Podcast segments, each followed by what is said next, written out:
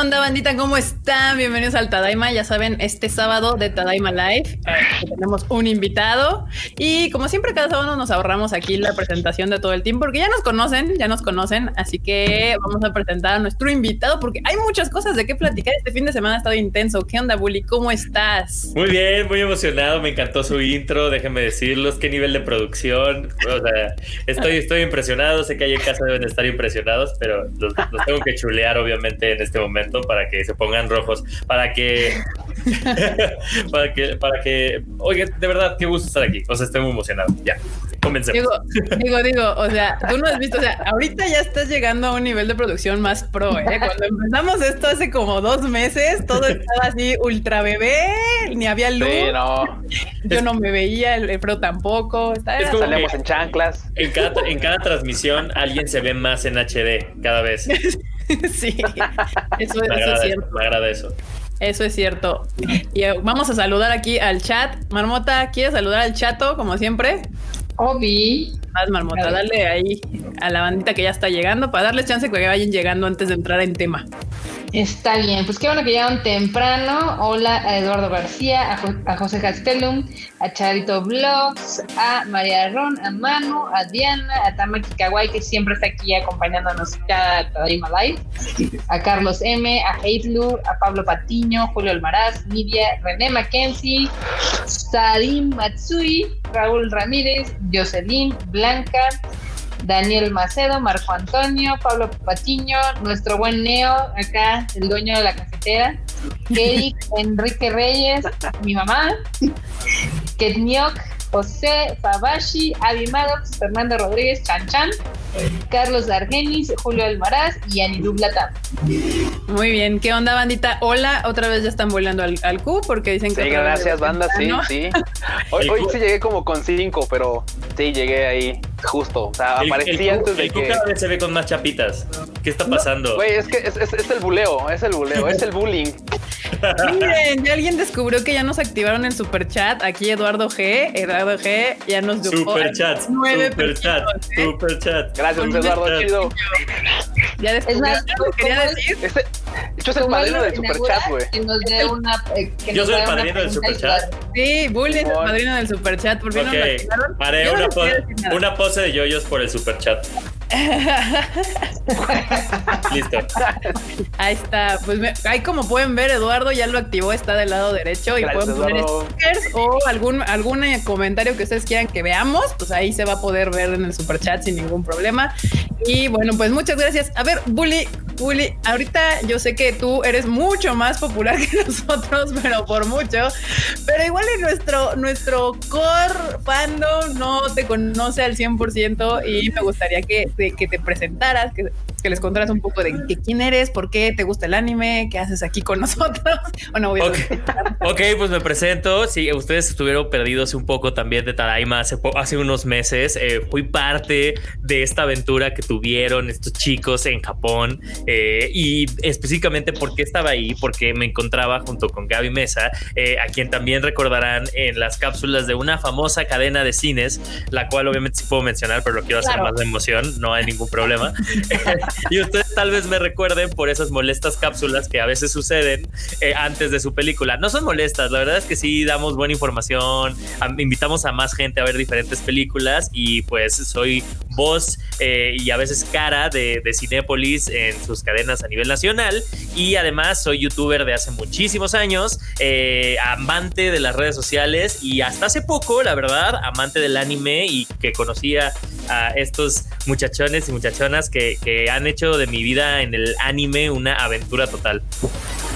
Exacto, ahí está. Sí, justamente Bully nos acompañó en una aventura hace poquito, pues estuvimos en Japón con justo Bully y Gaby Mesa, de un proyecto que obviamente se ha tardado en salir por todo lo que está sucediendo actualmente, está súper atoradísimo, pero no se preocupen, lo van a ver, está quedando bien cool. Eh, Pues quien que yo lo estoy editando, entonces está que no porque lo estoy editando yo. Oh, me encanta, lo me que encanta. grabamos es, eh, o sea, el material de inicio está muy divertido, entonces está quedando O sea, bastante padre. y espérense, no es porque haya una cuarentena y, esta Kika no pueda salir y lo, su único recurso es sacar todas sus frustraciones editando ese, eso. O sea, yo quiero, ustedes no se lo van a tener que perder, neta va a estar muy bueno. Exacto, ustedes estén pendientes, próximamente les vamos a anunciar ese proyectillo que estuvimos trabajando con Bully y con Gaby, pero bueno, a ver, cuéntanos así rápido. Dijiste que apenas estás entrando en este mundo del anime. Ajá. Eh, ahorita, en, cuarentena empecé a adelantar eh, este Haikyuu, entonces ya les hice caso. Ahí voy avanzado ya más en Haikyuu, me está gustando mucho. Empecé a ver Love Wars por recomendación de Freud Chicken, entonces eh, me ha gustado mucho. Sí, sí se llama Love Wars, ¿no? La de los dos chicos de la escuela. No, no, no Love Wars, los dos chicos de ah, la escuela. ¿Kaguya-sama? Sí, esa. Love is War. Wow, Love is War, Love is War, me está gustando muchísimo. Y mi historia con el, con el anime, la verdad es que creo que como todos conectamos desde chiquitos viendo animes, eh, algún shonen tipo Dragon Ball, eh, Naruto, no sé. Y ya después empecé a ver Death Note como todos, que fue lo primero que conocimos así de, ah, mira, ya llegó algo alternativo y de ahí me atrapé y empecé a ver más cosas. Eh, y ahorita consideraría que todavía me encuentro en un proceso de aprendizaje, pero estoy de aquí dispuesto a aprender, a dialogar, a platicar y a dar mi punto de vista, obviamente desde una opinión que está fresca, por así decirlo. Eso es lo que más nos interesa, porque de hecho hoy hay un tema bastante interesante que me va a gustar mucho escuchar tu opinión, porque los demás aquí como ya tenemos dos cosas, años en esto y dos, pues, también somos parte como de la industria, entonces nuestra opinión pues es ya muy particular. Pero bueno, vámonos rápido. Como ustedes saben, este fin de semana deberíamos estar en la Anime Expo, cosa que no sucedió porque... Cosa que no sucedió. pandemia, aquí el team, bueno, tendríamos que haber estado ahorita en Los Ángeles, pero la día de ayer estuvo la Anime Expo Light y hoy tuvimos eh, la... Ah, Aniplex Online Fest, algo así. Y hubo noticias, por ejemplo, eh, Given tiene una nueva fecha de estreno. Ustedes que deben de saber que Given es un anime ya hoy, que fue bastante popular entre las shoyos, entre las shoyos, entre me encanta, güey. Entre las por, por shoyos me estás, me estás diciendo a mí, me estás incluyendo a mí. Yo creo que a ti te puede gustar este anime. De hecho, te podría gustar ese anime. Está bien bonito. Totalmente de acuerdo, sí. Está bien bonito y cambia su fecha de estreno como siempre ha pasado en este año eh, para su película que va a ser. ¿Cuándo va a ser, Freud? No me acuerdo, no dice aquí. Ah, yo tampoco. Ah, 22 de agosto, ya lo encontré. 22 de agosto. Given, la película, la nueva película de Given va a salir el 22 de agosto en Japón. Esa es la fecha. ¿Qué pasó? Enorme? Podría, tentativamente, es que es tentativo todavía. Como todo en este año. todo este año es tentativo. Oye, sí, ¿cómo va la situación allá todavía de los cines? O sea, todavía ah, ya están abriendo ciertas cosas, ¿no? O sea, ¿cómo está el tema? En Japón, si tú recordarás, o sea, como que desde que nosotros fuimos ya había ciertos protocolos de, pues, de seguridad, cuidado, cierta distancia y demás. Creo que ya nada más cerraron como dos semanas, un poquito, y después volvieron a abrir. O sea, realmente Japón nunca estuvo en una total cuarentena de ninguna manera. Actualmente están abiertos los cines. Pero se aplazaron estrenos. Sí, sí, porque no están completamente abiertos, igual que en otros países, creo que también están con porcentaje y demás. De hecho, lo que están haciendo ahorita es este es reestrenar cosas. O sea, han estado sacando cosas de Makoto Shinkai, cosas de Ghibli, cosas como viejitas. confiable. Los refritos. Refritos. Detective Conan 1, 2, 3, 8, 9, 5. Detective Conan. No, no, no. En eso, en eso anda Japón. Y pues yo he visto ahí lo que me cuenta el Grampa y lo que veo pues en redes sociales de la gente que sigo que está allá y demás. Pues ya tienen una cierta normalidad. O sea, fuera de que traen el tapabocas, pero pues eso ya es normal. Traer tapabocas. ya, ya, no sabemos si es por el cafuncho o por el COVID o, o sea, ya no sabemos qué onda. O sea, esos güeyes usan corocas en esa temporada del año, entonces sí, es como que raro. Creo que todavía hay algunos que pueden, están haciendo home office, pero ya no es como la mayoría. O sea, ya a mí ya me llegó correos nuevos de gente de ya estamos retomando actividades normalmente o intentando retomarlas. Yo creo que allá van como más adelantados que nosotros, pero igual que en todo el mundo, si vuelve a subir o a haber un rebrote, pues igual pueden volver a cerrar los cines y lo que sea. Atentos al papel de baño. Eh, atentos. sí, justamente. Y de hecho, hablando de películas de cine, Knights of Sidonia tendrá película para el 2021. Banda, yo no sé si ustedes acordarán que Knights of Sidonia fue el primer eh, anime original de Netflix. Eh, sacó Netflix como anime, pero ya no lo tiene. Eso se siente como, eso se siente como traición. O sea, es su primer anime producción original de Netflix y ya así de ah, pues ya no serviste, ya escalón, güey, bye, pues ya. Sí, lo quitaron. Qué horrible, qué horror. De verdad, a ese nivel. Sí, sí, sí. sí, eh, sí, Knights sí. fue su primer anime original, era el que presentaba los animes originales de Netflix. Y la verdad, está, está- el anime era muy padre. Ne- Netflix es de esos que llega a despreciar a sus hijos. O sea, me parece, es, es, es de su papá que le dice voy por cigarros y no regresa. ¿Sabes? O sea, pobrecitos, Bueno, pobrecitos, pobrecitos. Sí, está bien triste porque justo acaban de anunciar para el 2021 la película de Knights of Sidonia y hubiera estado poca ma- pero ni siquiera el póster no trae este logo de Netflix, lo cual se supone. Probablemente igual y ya no participa en la producción, no participa Exacto. como en la producción de ¿Quién Netflix, ¿eh? sabe? Porque ya- ya ven que tenían este partnership donde hicieron varios originales que entre están obviamente los de Godzilla, los de Night Sidonia y también otras películas, pero pues tampoco es como que Netflix le echara muchas ganas, la verdad. Es cierto, luego la neta no nos enteramos de que las cosas que, que trae Netflix hasta que las pone y eso sí, porque, porque ni siquiera avisa, ya nada más las pone y ya te enteras de que, ay, güey, ahí está, ya apareció. Pero le, le he echado más ganas a Amazon Prime, ¿no? O sea, un poquito en su. ¿O cuál dirían que le he echado más ganitas en como ponerse el update? Eh, pues mira, aquí tenemos una relación de amor y odio con Amazon Prime y con Netflix, porque aunque traen cosas, de hecho Amazon Prime trae cosas más chidas. Bueno, ya se está poniendo de ahí como el nivel Netflix. O sea, hubo un rato que traía cosas chidas, luego trajo pura basura y Amazon Prime agarró cosas muy chidas, pero recientemente Netflix agarró Doro Doro y agarró este, ¿qué más agarró? Vistas. Ah. Vistar. trae Japan ya está como ahí echando un tiro con Amazon Prime, pero lo que no nos gusta de ambos es de que realmente les vale, o sea, nunca promocionan nada de lo que agarran de anime, entonces No, y luego aparte acuérdate que lo mandan a la cárcel de Netflix. Recuerda la, recuerda la, la, la cárcel de Netflix. O sea, si lo ti- ya lo tenemos. Uh, chido. Ah, sí, nos vamos a aventar en ocho meses. Entonces, de güey, pero pues ya lo tienes. No, pero después, ahí luego. Disfruta del Es año. que, es- que ahorita nadie lo puede doblar. Y Amazon No, hace una cosa también rarísima de que no los transmite cuando se emiten, sino una semana después. Así como, Mm, pues puedes estar. Ese una va a semana, haber ¿no? sido el deal de Japón, la verdad. sí, de que no vas a querer encontrar un link, no vas a querer bajar un torrent. Así, Sí, confiamos no, en ti. Exacto. Exacto. el, el entendimiento del, de, eh, pues digamos, de Ah, fan de Netflix y de Amazon Prime es prácticamente nulo. Entonces no, no saben cómo funciona eh, pues la industria del anime y lo quieren hacer como ellos hacen todo, como salen, sacan las sus series de pues, americanas o las que sean, y no funciona para nosotros de esa manera y para los japoneses tampoco. Pero bueno, por otro lado está chido que pues más gente pueda conocer anime porque al estar en Netflix pues llega a un mercado tal vez no tan cautivo como Crunchyroll o en este caso que ya va a llegar Funimation y demás, sino que, que tal vez no es tan fan, llega a Netflix, ay, está scrolleando y dice, ¿y qué es esto? Se ve interesante, le voy a dar play. Y por eso yo creo que es la única razón por la cual toleramos esa, esa, ese desdén de su parte. sí, eso, ya le dices, es, un- es una relación de amor-odio con Netflix. Ese pues, aire, ni ese aire de grandeza, ese aire de grandeza. Sí, Exacto. caray, es así como de, híjole, no lo, o sea, no me agrada del todo, pero no me puedo dejar, no, me, no lo puedo dejar, ¿no? No puedo dejar de estar ahí pegado a Netflix. Pero ya viene la competitividad, o sea, competitividad. O sea, ya va a empezar ahora sí la verdadera guerra por cautivar las audiencias, en este caso de anime. Justamente, y de la noticia de ayer, aparte de varios estrenos, pero la, la importante, la que generó que todo el Ani Twitter perdiera la cabeza el día de ayer fue que pues, ayer a todo el mundo le dio, le salieron costras y le dio comezón por todos lados. Todo el mundo se rascaba, güey. Así, ay, güey, es que Siempre no, queda- dude, A, a mí me dio mucha risa por el pedo de la geolocalización. Ah, ah, bueno, bueno. Ah, Eh, pero, es que pero era vamos un- entrando en que era tema. una Sí, sí. Era un chiste, era un chiste dentro de un chiste, ¿sabes? O sea, es- It's meant to be ironic. O sea, yo solo admiré de ayer la capacidad de diálogo de Kika.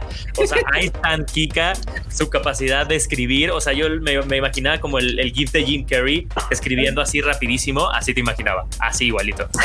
y en el teléfono, estaba en el celular. Con manos en los dedos y dedos en las manos y así sucesivamente. O sea, usando literalmente. Pues literal, Funimation anuncia ayer que ya por fin llega a, a Latinoamérica. Noticia que ya todos sabíamos. O sea, ya la, todo el fan otaco ya estaba. Eso ya ¿Eh? lo. Un Funimation bien guardado, ya todo el mundo sabía. Ya nada estamos esperando el anuncio.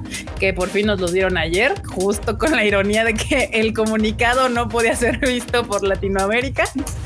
Así de, güey, eso era así de, claro, más noticias aquí en el comunicado. Ah, pero el comunicado nomás está disponible para Mórica. güey. Aparte, aparte es hilarante, güey. O sea, nada más checa, o sea, el comunicado, o sea, el tweet estaba en español la parte de arriba. Ya estamos en México, ya vamos a llegar a México y Brasil. Abajo en inglés Poca madre, poca madre, porque pues, güey, no podían haber traducido también lo de abajo, güey, no, no, no, no, pudieron, güey, o sea, eso para eso necesitas, necesitas traductores, güey, o sea, gente Intérprete. ¿no? Intérprete. Ah, en pues. Estados Unidos no hay nadie que hable español. No hay nadie, güey, no, no hay nadie que hable español. No, güey, acuérdate que estás en Murica y hablas muricano, güey, entonces, dos. Y, y, cabe mencionar que Funimation está en Texas, entonces, sí, obviamente es muy no, no, no, en Texas nadie, güey, no, no, nadie, güey, es pecado. Y luego espérate. Yo creo que el territorio, el territorio en donde está no aporta para la conversación en español, ¿no? No, no, para nada, no, o sea, no, no es relevante, o sea, no, güey, no mames, o sea, nada. Y luego espérate, dices, bueno, que ya está bien, ok, ahorita lo paso porque, güey, nadie habla inglés de este lado tampoco, lo paso en el Google Translate, no hay pedo, pero pues deja abro la nota primero, ¿no? Entonces, ah, le das, ah, no, pues, ¿qué crees que pues, eres de México? Ah, eres de Brasil, ah, no, ¿qué crees que no va a ser un chiste, güey? O sea, no, no, no, no está disponible para tu país. O sea, todavía no llegamos, o sea, ya vamos para allá, pero todavía no llegamos. Ya todavía no. Para que, los, para que los mexicanos y brasileños en Estados Unidos se enteren que ya pueden usar su país y vean. mi, mi, pregunta es: ¿qué tanta gente ve, ve anime en, en Miami? ¿No? O sea, es que prácticamente es como de, bueno, solo lo puede ver la gente en Miami. No sé si, te, si esa es como su lógica de pensamiento, porque algo leí que el doblaje lo iban a hacer allá. Ah, el doblaje es que sí. ah, entrando en tema, uno de los grandes peros que le están poniendo muchos fans latinoamericanos a Funimation es de que ellos han decidido, o por lo menos las series que se sabe que están doblando, las están doblando en Miami. Y pues ya ves que aquí pues en, están defendiendo mucho el, la industria nacional del doblaje, entonces no, no les está gustando que se esté doblando en, en Miami. Y pues ya, esa es una de las razones que dan para odiarlo ya definitivamente. Que bueno, el comunicado que no podíamos ver, pero que obviamente pudimos ver algunos, era que no decía mucho, nada más decía que una de las series que iban a tener era Tokyo Go y ponían ahí un link a YouTube con el tráiler con doblaje al español para y ya y decía y más información próximamente. Un tráiler de 15 segundos. Sí, sí, verdad. Que no, que además no lo podías ver porque en México no se podía ver el trailer. No sé si se podía Técnicamente ver no. El trailer sí, entrabas por YouTube sí lo podías ver, pero justo aquí me andaban diciendo alguien en los comentarios de que estaba bloqueado. O sea, solamente si estabas en México y en Brasil lo podías ver, pero si eras de cualquier otro país de Latinoamérica, no. Ya. Así, O sea, la chamba a medias. Así de, no, pues el, el, el trailer sí, pero la nota no.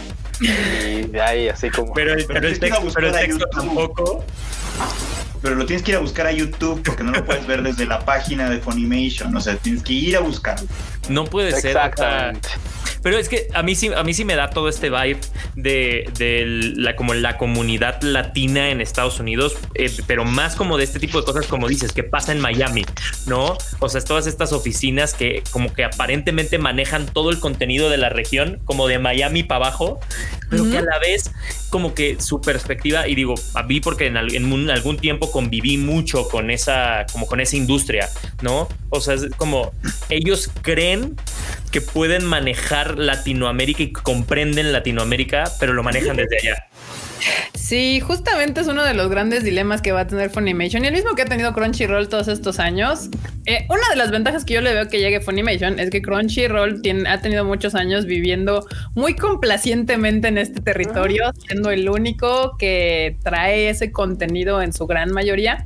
Aun cuando Netflix y Amazon Prime han agarrado ciertos animes, pues el del catálogo masivo era Crunchyroll. O sea, si tú querías ver anime, pues tenías que contratar Crunchyroll. Y ahorita Funimation llega y todos sabemos que ellos son los dueños de los derechos de series como My Hero Academia, de series como Attack on Titan y que seguramente pues van a salir del catálogo de Crunchyroll y van a, si las vas a querer ver, las vas a tener que ver eventualmente en Funimation.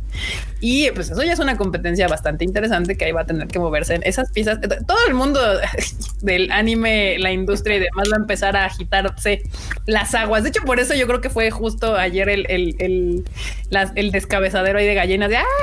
Porque pues obviamente todo esto se va a, mover un poco. Pues mira, yo... también, o sea, también hay que ubicarnos en la realidad de que iniciaron y nada más anunciaron un título. Entonces no sabemos cuánto tiempo se va a tardar en, digamos que, abrir todo el catálogo que tienen disponible en Estados Unidos, aquí en México o inclusive en Brasil, porque también, o sea, hay muchísimos títulos que ellos nada más licencian para Estados Unidos. No sí, pues mira, de, entrada tendrían que traducirlo al español. O sea, de entrada tendrían que traducir al español y no sé si ya se tomaron todo ese tiempo para hacerlo. Bueno, no necesariamente, pero pues sí, güey, o sea, bien que mal, sí, marmota. O sea, güey. El subtitulaje o, de bueno, o, o, entonces al portugués, güey. O sea, o sea, claro, o sea, los, o sea, el, los subtítulos tienen que traducirlo para subtitular al menos. O sea, eso es de, de, ley. Ponle tú que el doblaje, bueno, después ahí conforme vayan avanzando, como Crunchy, este sí, este no, este sí, este no. Entonces, no sé si ya hicieron esa chamba y solamente lleguen y digan, hasta ah, que ahí está el catálogo ya ahí y eventualmente vamos a poner, actualizarlo subtitulado. O de plano va a ser así como de. ¿Tú qué crees? sí, sí, totalmente. Sí, sí. Si ya hubieran tenido sí, algo más armado, pues llegan y ya lo hubieran sacado. Órale, ahí está. Todo esto viene para Latinoamérica, bueno, para México y Brasil y nada más anunciaron. Yo creo que lo que querían era anunciar que llegaban, o sea, porque ni siquiera dice cuándo llegan, o sea, el comunicado no te especifica no. fecha, dice como otoño, ¿no? dice algo en otoño. ¿Qué? Otoño, o sí. Sea, en otoño de este año. O sea, sí es, ya es un margen, digamos. Uh -huh. Puede o ser sea, este noviembre. Septiembre, octubre, noviembre. Pero sí es como, como, como, la, como el semáforo de la Ciudad de México, ¿no? Ay, a ver si en octubre, ¿no? En otoño. A ver cuándo llegamos, ¿no? Otoño bueno, rayando en invierno. eso sí es es a mí no se me hace tan raro porque todos los animes siempre se anuncian como así, como en primavera, en verano, ah, en otoño. otoño Por eso no se me hace tan sí. raro. Sí, justo, es que en el, en el mundo del anime hay cuatro temporadas, primavera, verano, otoño, invierno, y entonces si mencionan otoño, suponemos que es para lanzar sus animes de otoño. Para eso estarían llegando a Latinoamérica, aunque yo siento que ya es tarde, o sea, si, si van a lanzar en otoño, bueno, tienen estos tres meses para ver qué, qué hacen.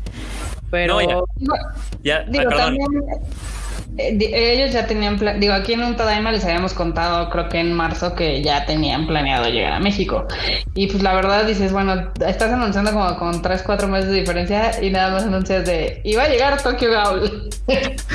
Sí. Que ya todo el mundo vio Pirata, además. Sí.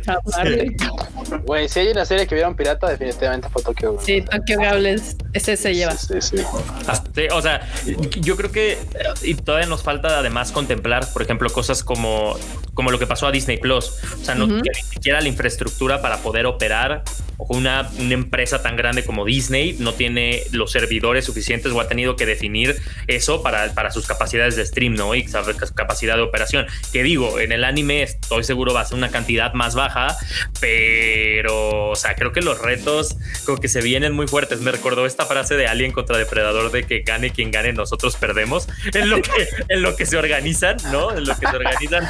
Porque, porque al final también, digo, hablando de, de, de My Hero Academia, o sea, no sabemos también, digo, tú debes de saber más, ustedes deben de saber más de eso, pero no sabemos hasta cuándo, obviamente, tengan cosas firmadas, ¿no? De tiempos de transmisión. Entonces, todo eso puede variar. La plataforma puede estar arriba, pero My Hero Academia a lo mejor se puede seguir emitiendo en Funimation, ¿no? O sea, o Attack on Titan, a lo mejor hay una cláusula que ya habían firmado para tales cosas que no incluía el hecho de que Funimation abriera en Latinoamérica. Entonces, el panorama como tal, por más que lo podamos predecir, no lo conocemos todavía en su totalidad.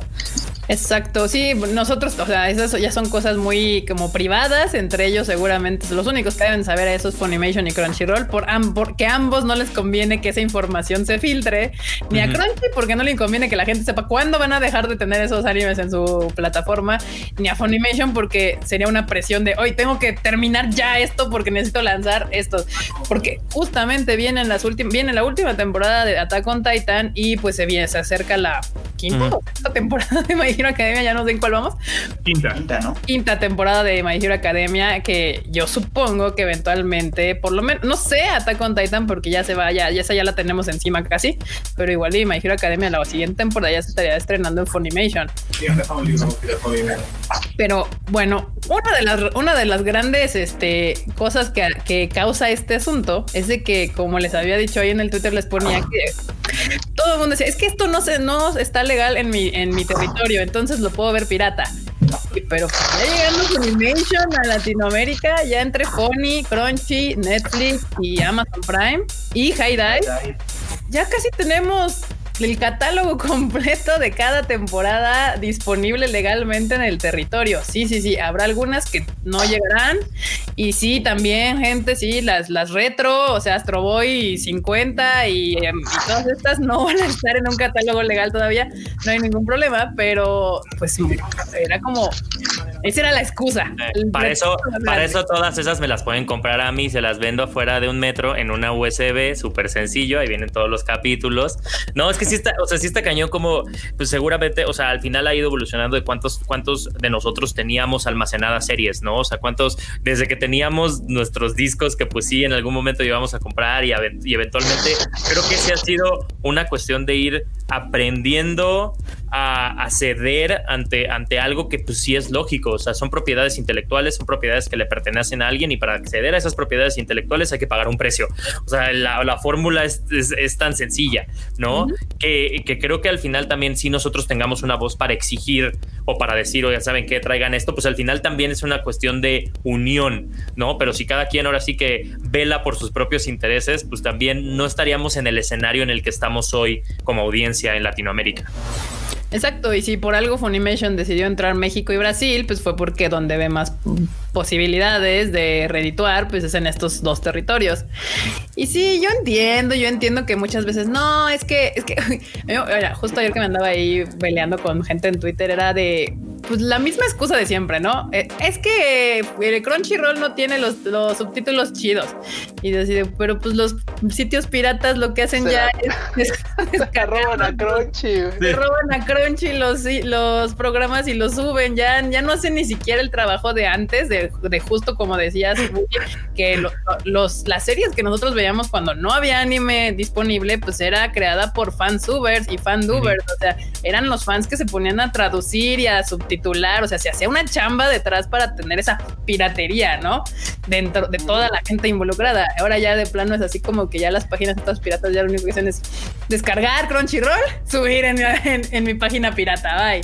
Ya no hacen nada y pues... Güey, todavía tienen descaro ahí de repente decir, ah, no, sí, es que sí, sí, güey, es que no lo encontramos original y te así, güey, no mames, güey, eso tiene Crunchy, güey.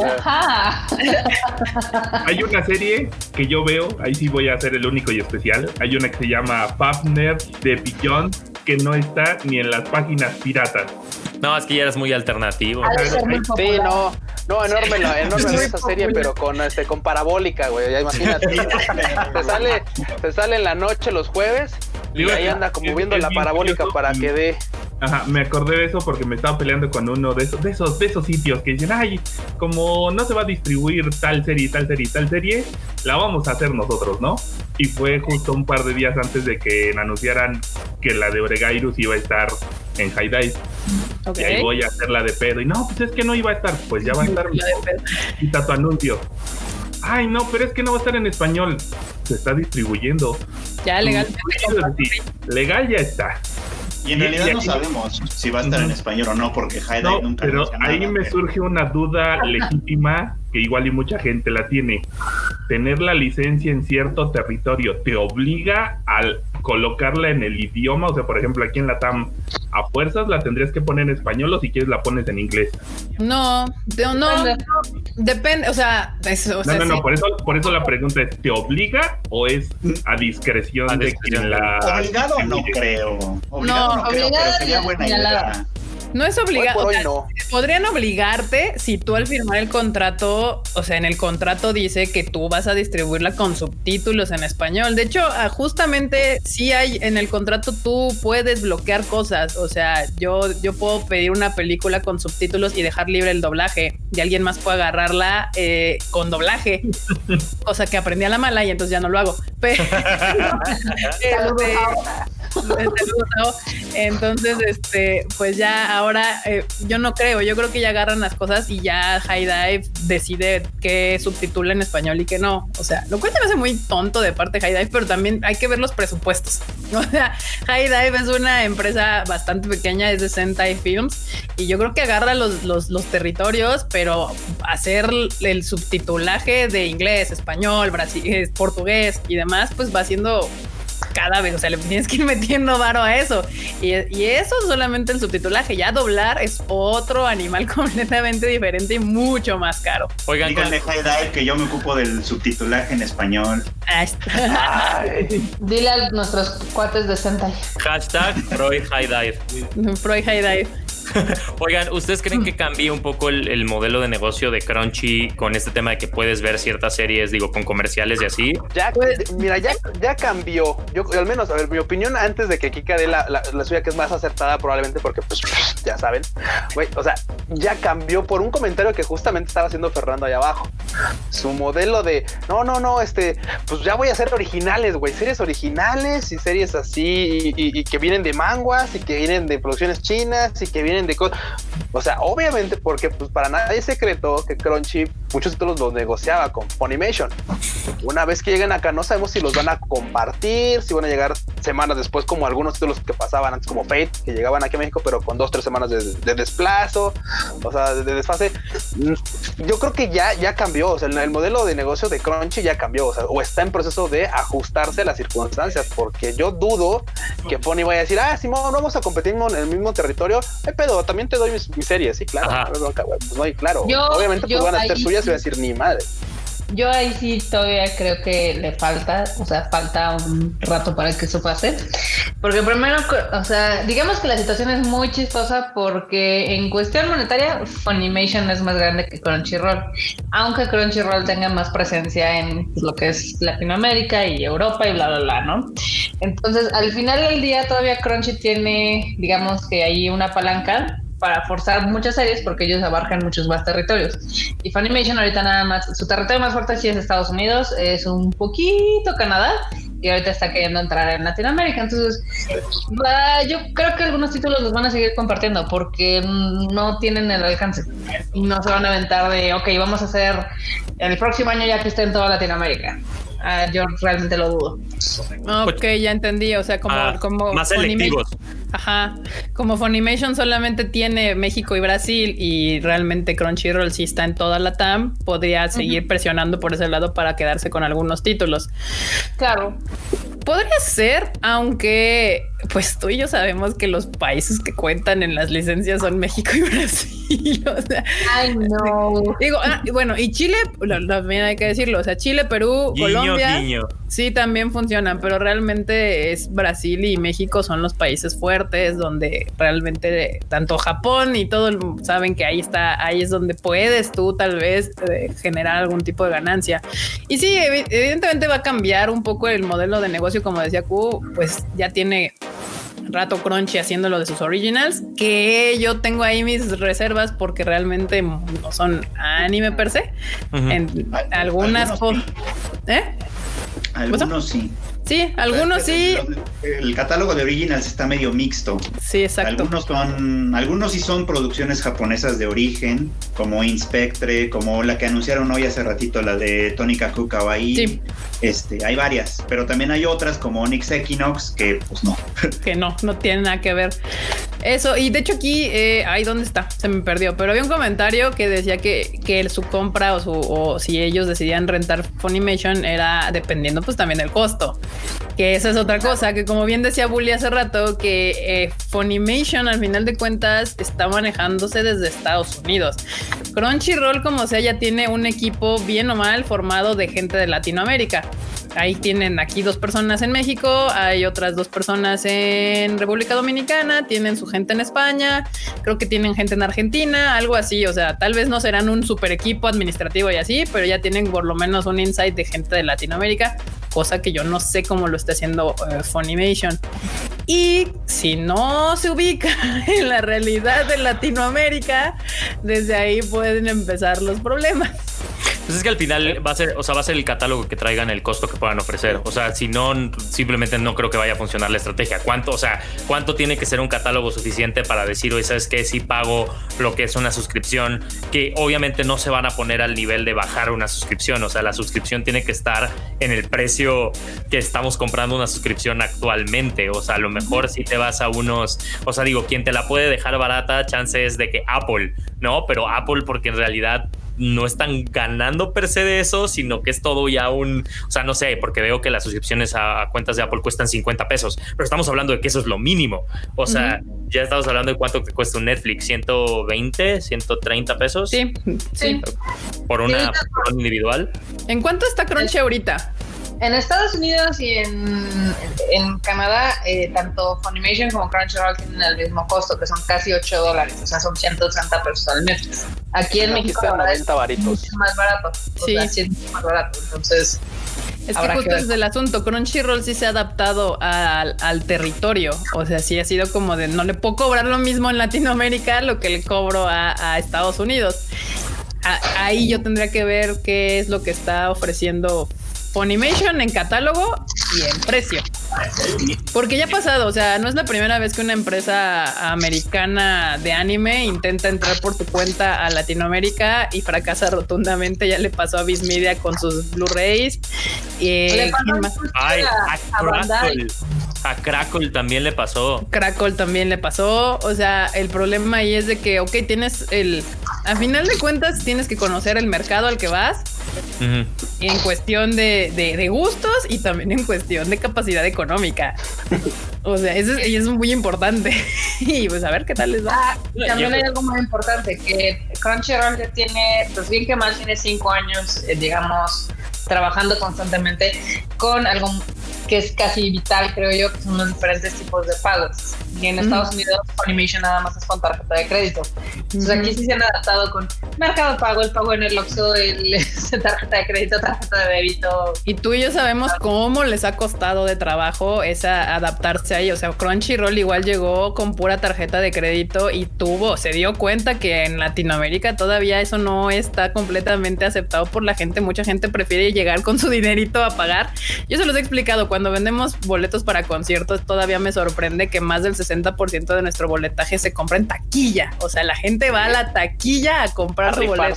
como los grandes, así. no importa, me salgo ahorita de la chamba, es la hora de la comida, corro al plaza y compro mi boleto. O sea, sí, sí, regreso todavía safe para la junta de las tres. O sea, así, o sea, güey. Entonces, inclusive es una boletos de cine. O sea, más de la mitad es en presencial. Y, y, Crunchy por lo mismo tuvo que meterse a, pagos en Oxxo y este tipo de cosas para poder generar más, este, pues más, más gente que se suscribiera a su plataforma en Latinoamérica. Y eso es México. O sea, buscar en cada país su, sistema de pago de Oxos, digamos, lo que haya en, Colombia, o su versión en Brasil, o su versión en Argentina. Y lo que esté popularizado, ¿no? La gente está muy acostumbrada. O sea, se puede ser que neta en Chile les encanten las tarjetas en los Oxos, las tarjetas estas de suscripción y digan, ah, pues órale, hay que entrar por ahí, pero esa es otra forma de operar completamente diferente. Alguien está poniendo aquí de Tamaki Kiwai que estaba poniendo que Funimation también acepta PayPal, pero igual, o sea, puede que funcione muy bien PayPal, pero aquí en México PayPal ya no da el ciertos servicios que igual le han afectado a la plataforma. Entonces todo, ahora sí que todo, a todo, todo afecta.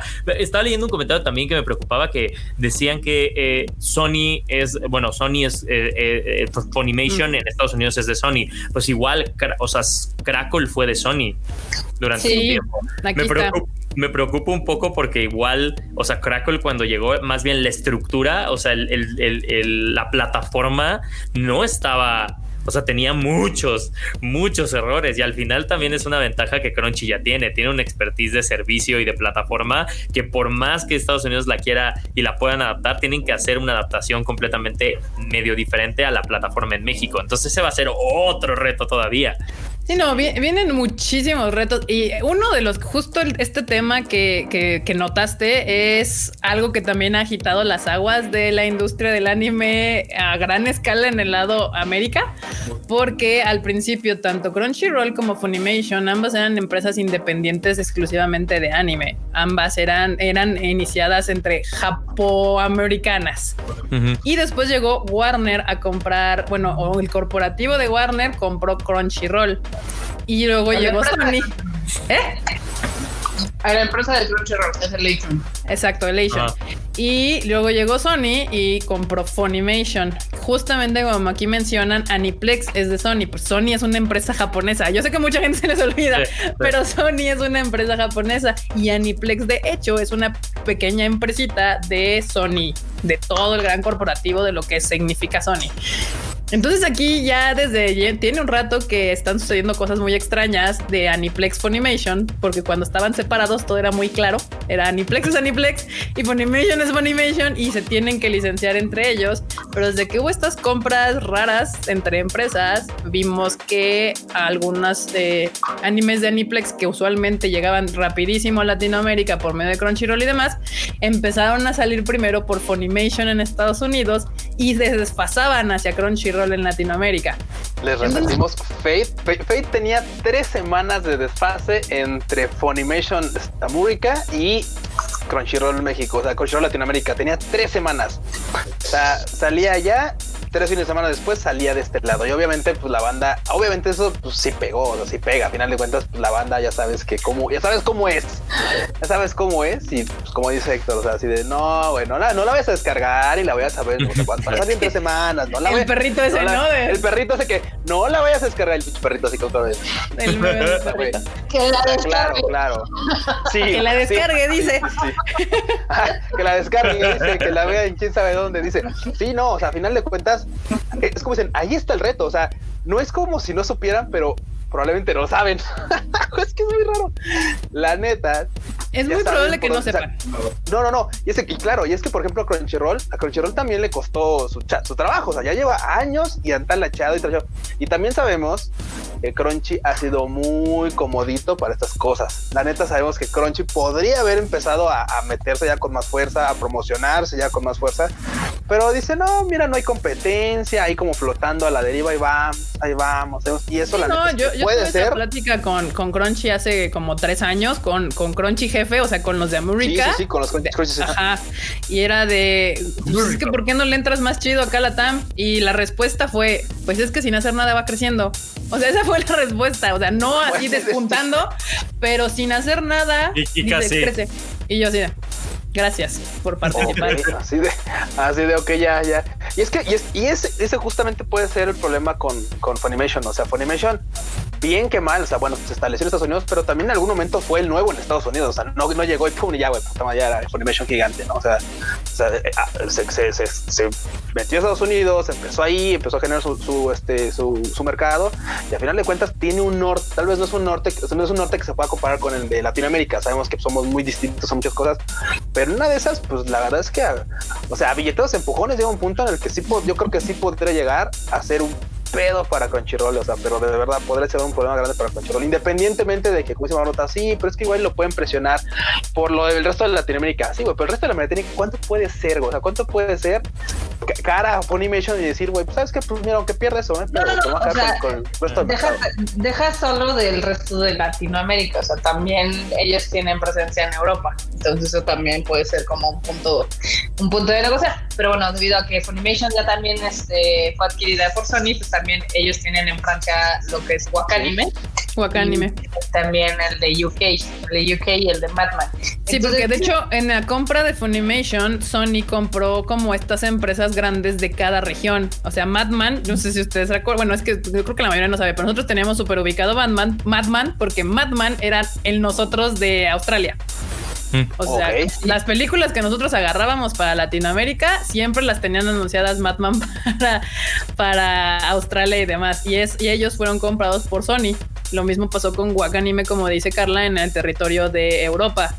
O sea, está, o sea, como que Sony dijo, bueno, voy a agarrarme para competir con Crunchyroll en cada territorio con las empresas, pues digamos, más grandes de esos territorios justamente pues Estados Unidos quien quedaba Funimation era, era el otro gran este competidor que tenían directamente. Y yo ahí lo que estoy viendo y el hecho luego lo platico con Carla cuando estamos platicando de qué vamos a hacer con esta con la vida es de que se nota que Funimation y, y Aniplex tienen ahí una lucha muy extraña de egos que no están cediendo nadie para ver quién termina siendo como él la, la empresa cara, ¿no? O sea, de. qué lo dice? son las dos hermanastras de Cenicienta, ¿no? Justamente.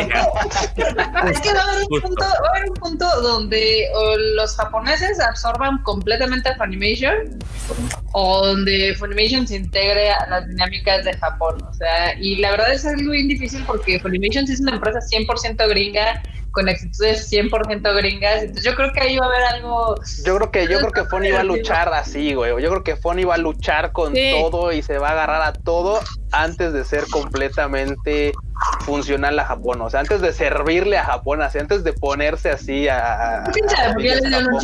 yo, yo le puedo decir a Ku que eso va a suceder porque a mí ya me tocó estar en una empresa, nada de anime, pero en, en algún momento me tocó estar en una empresa que compraba otras empresas y alinear esas empresas que fueron compradas era un desmadre porque les costaba muchísimo trabajo. O sea, si más si llevaban años trabajando con cierta filosofía, bajo cierto logo, bajo cierta situación, que llegue alguien y te compre y te diga, ah, bueno, qué chingón, pero mañana ahora eres Pepito Pérez y te llamabas tal, híjole, sí es bien difícil. O sea, lo mismo, digo, pasó lo mismo eh, Fox con Disney, o sea, al final esa unión, por más que intentaron hasta un cierto punto como unir lo que era las empresas Fox y Disney, al final también Disney salió manchado, o sea, también les Disney se tuvo que reestructurar completamente y la gente que decía, ah, claro, pues ya compramos a Fox, o sea, lo único que vamos a hacer va a ser reestructurar a la gente de Fox. No, señores, no, señores, volaron cabezas de todos lados. exacto, exacto. De hecho, y es que, seamos honestos,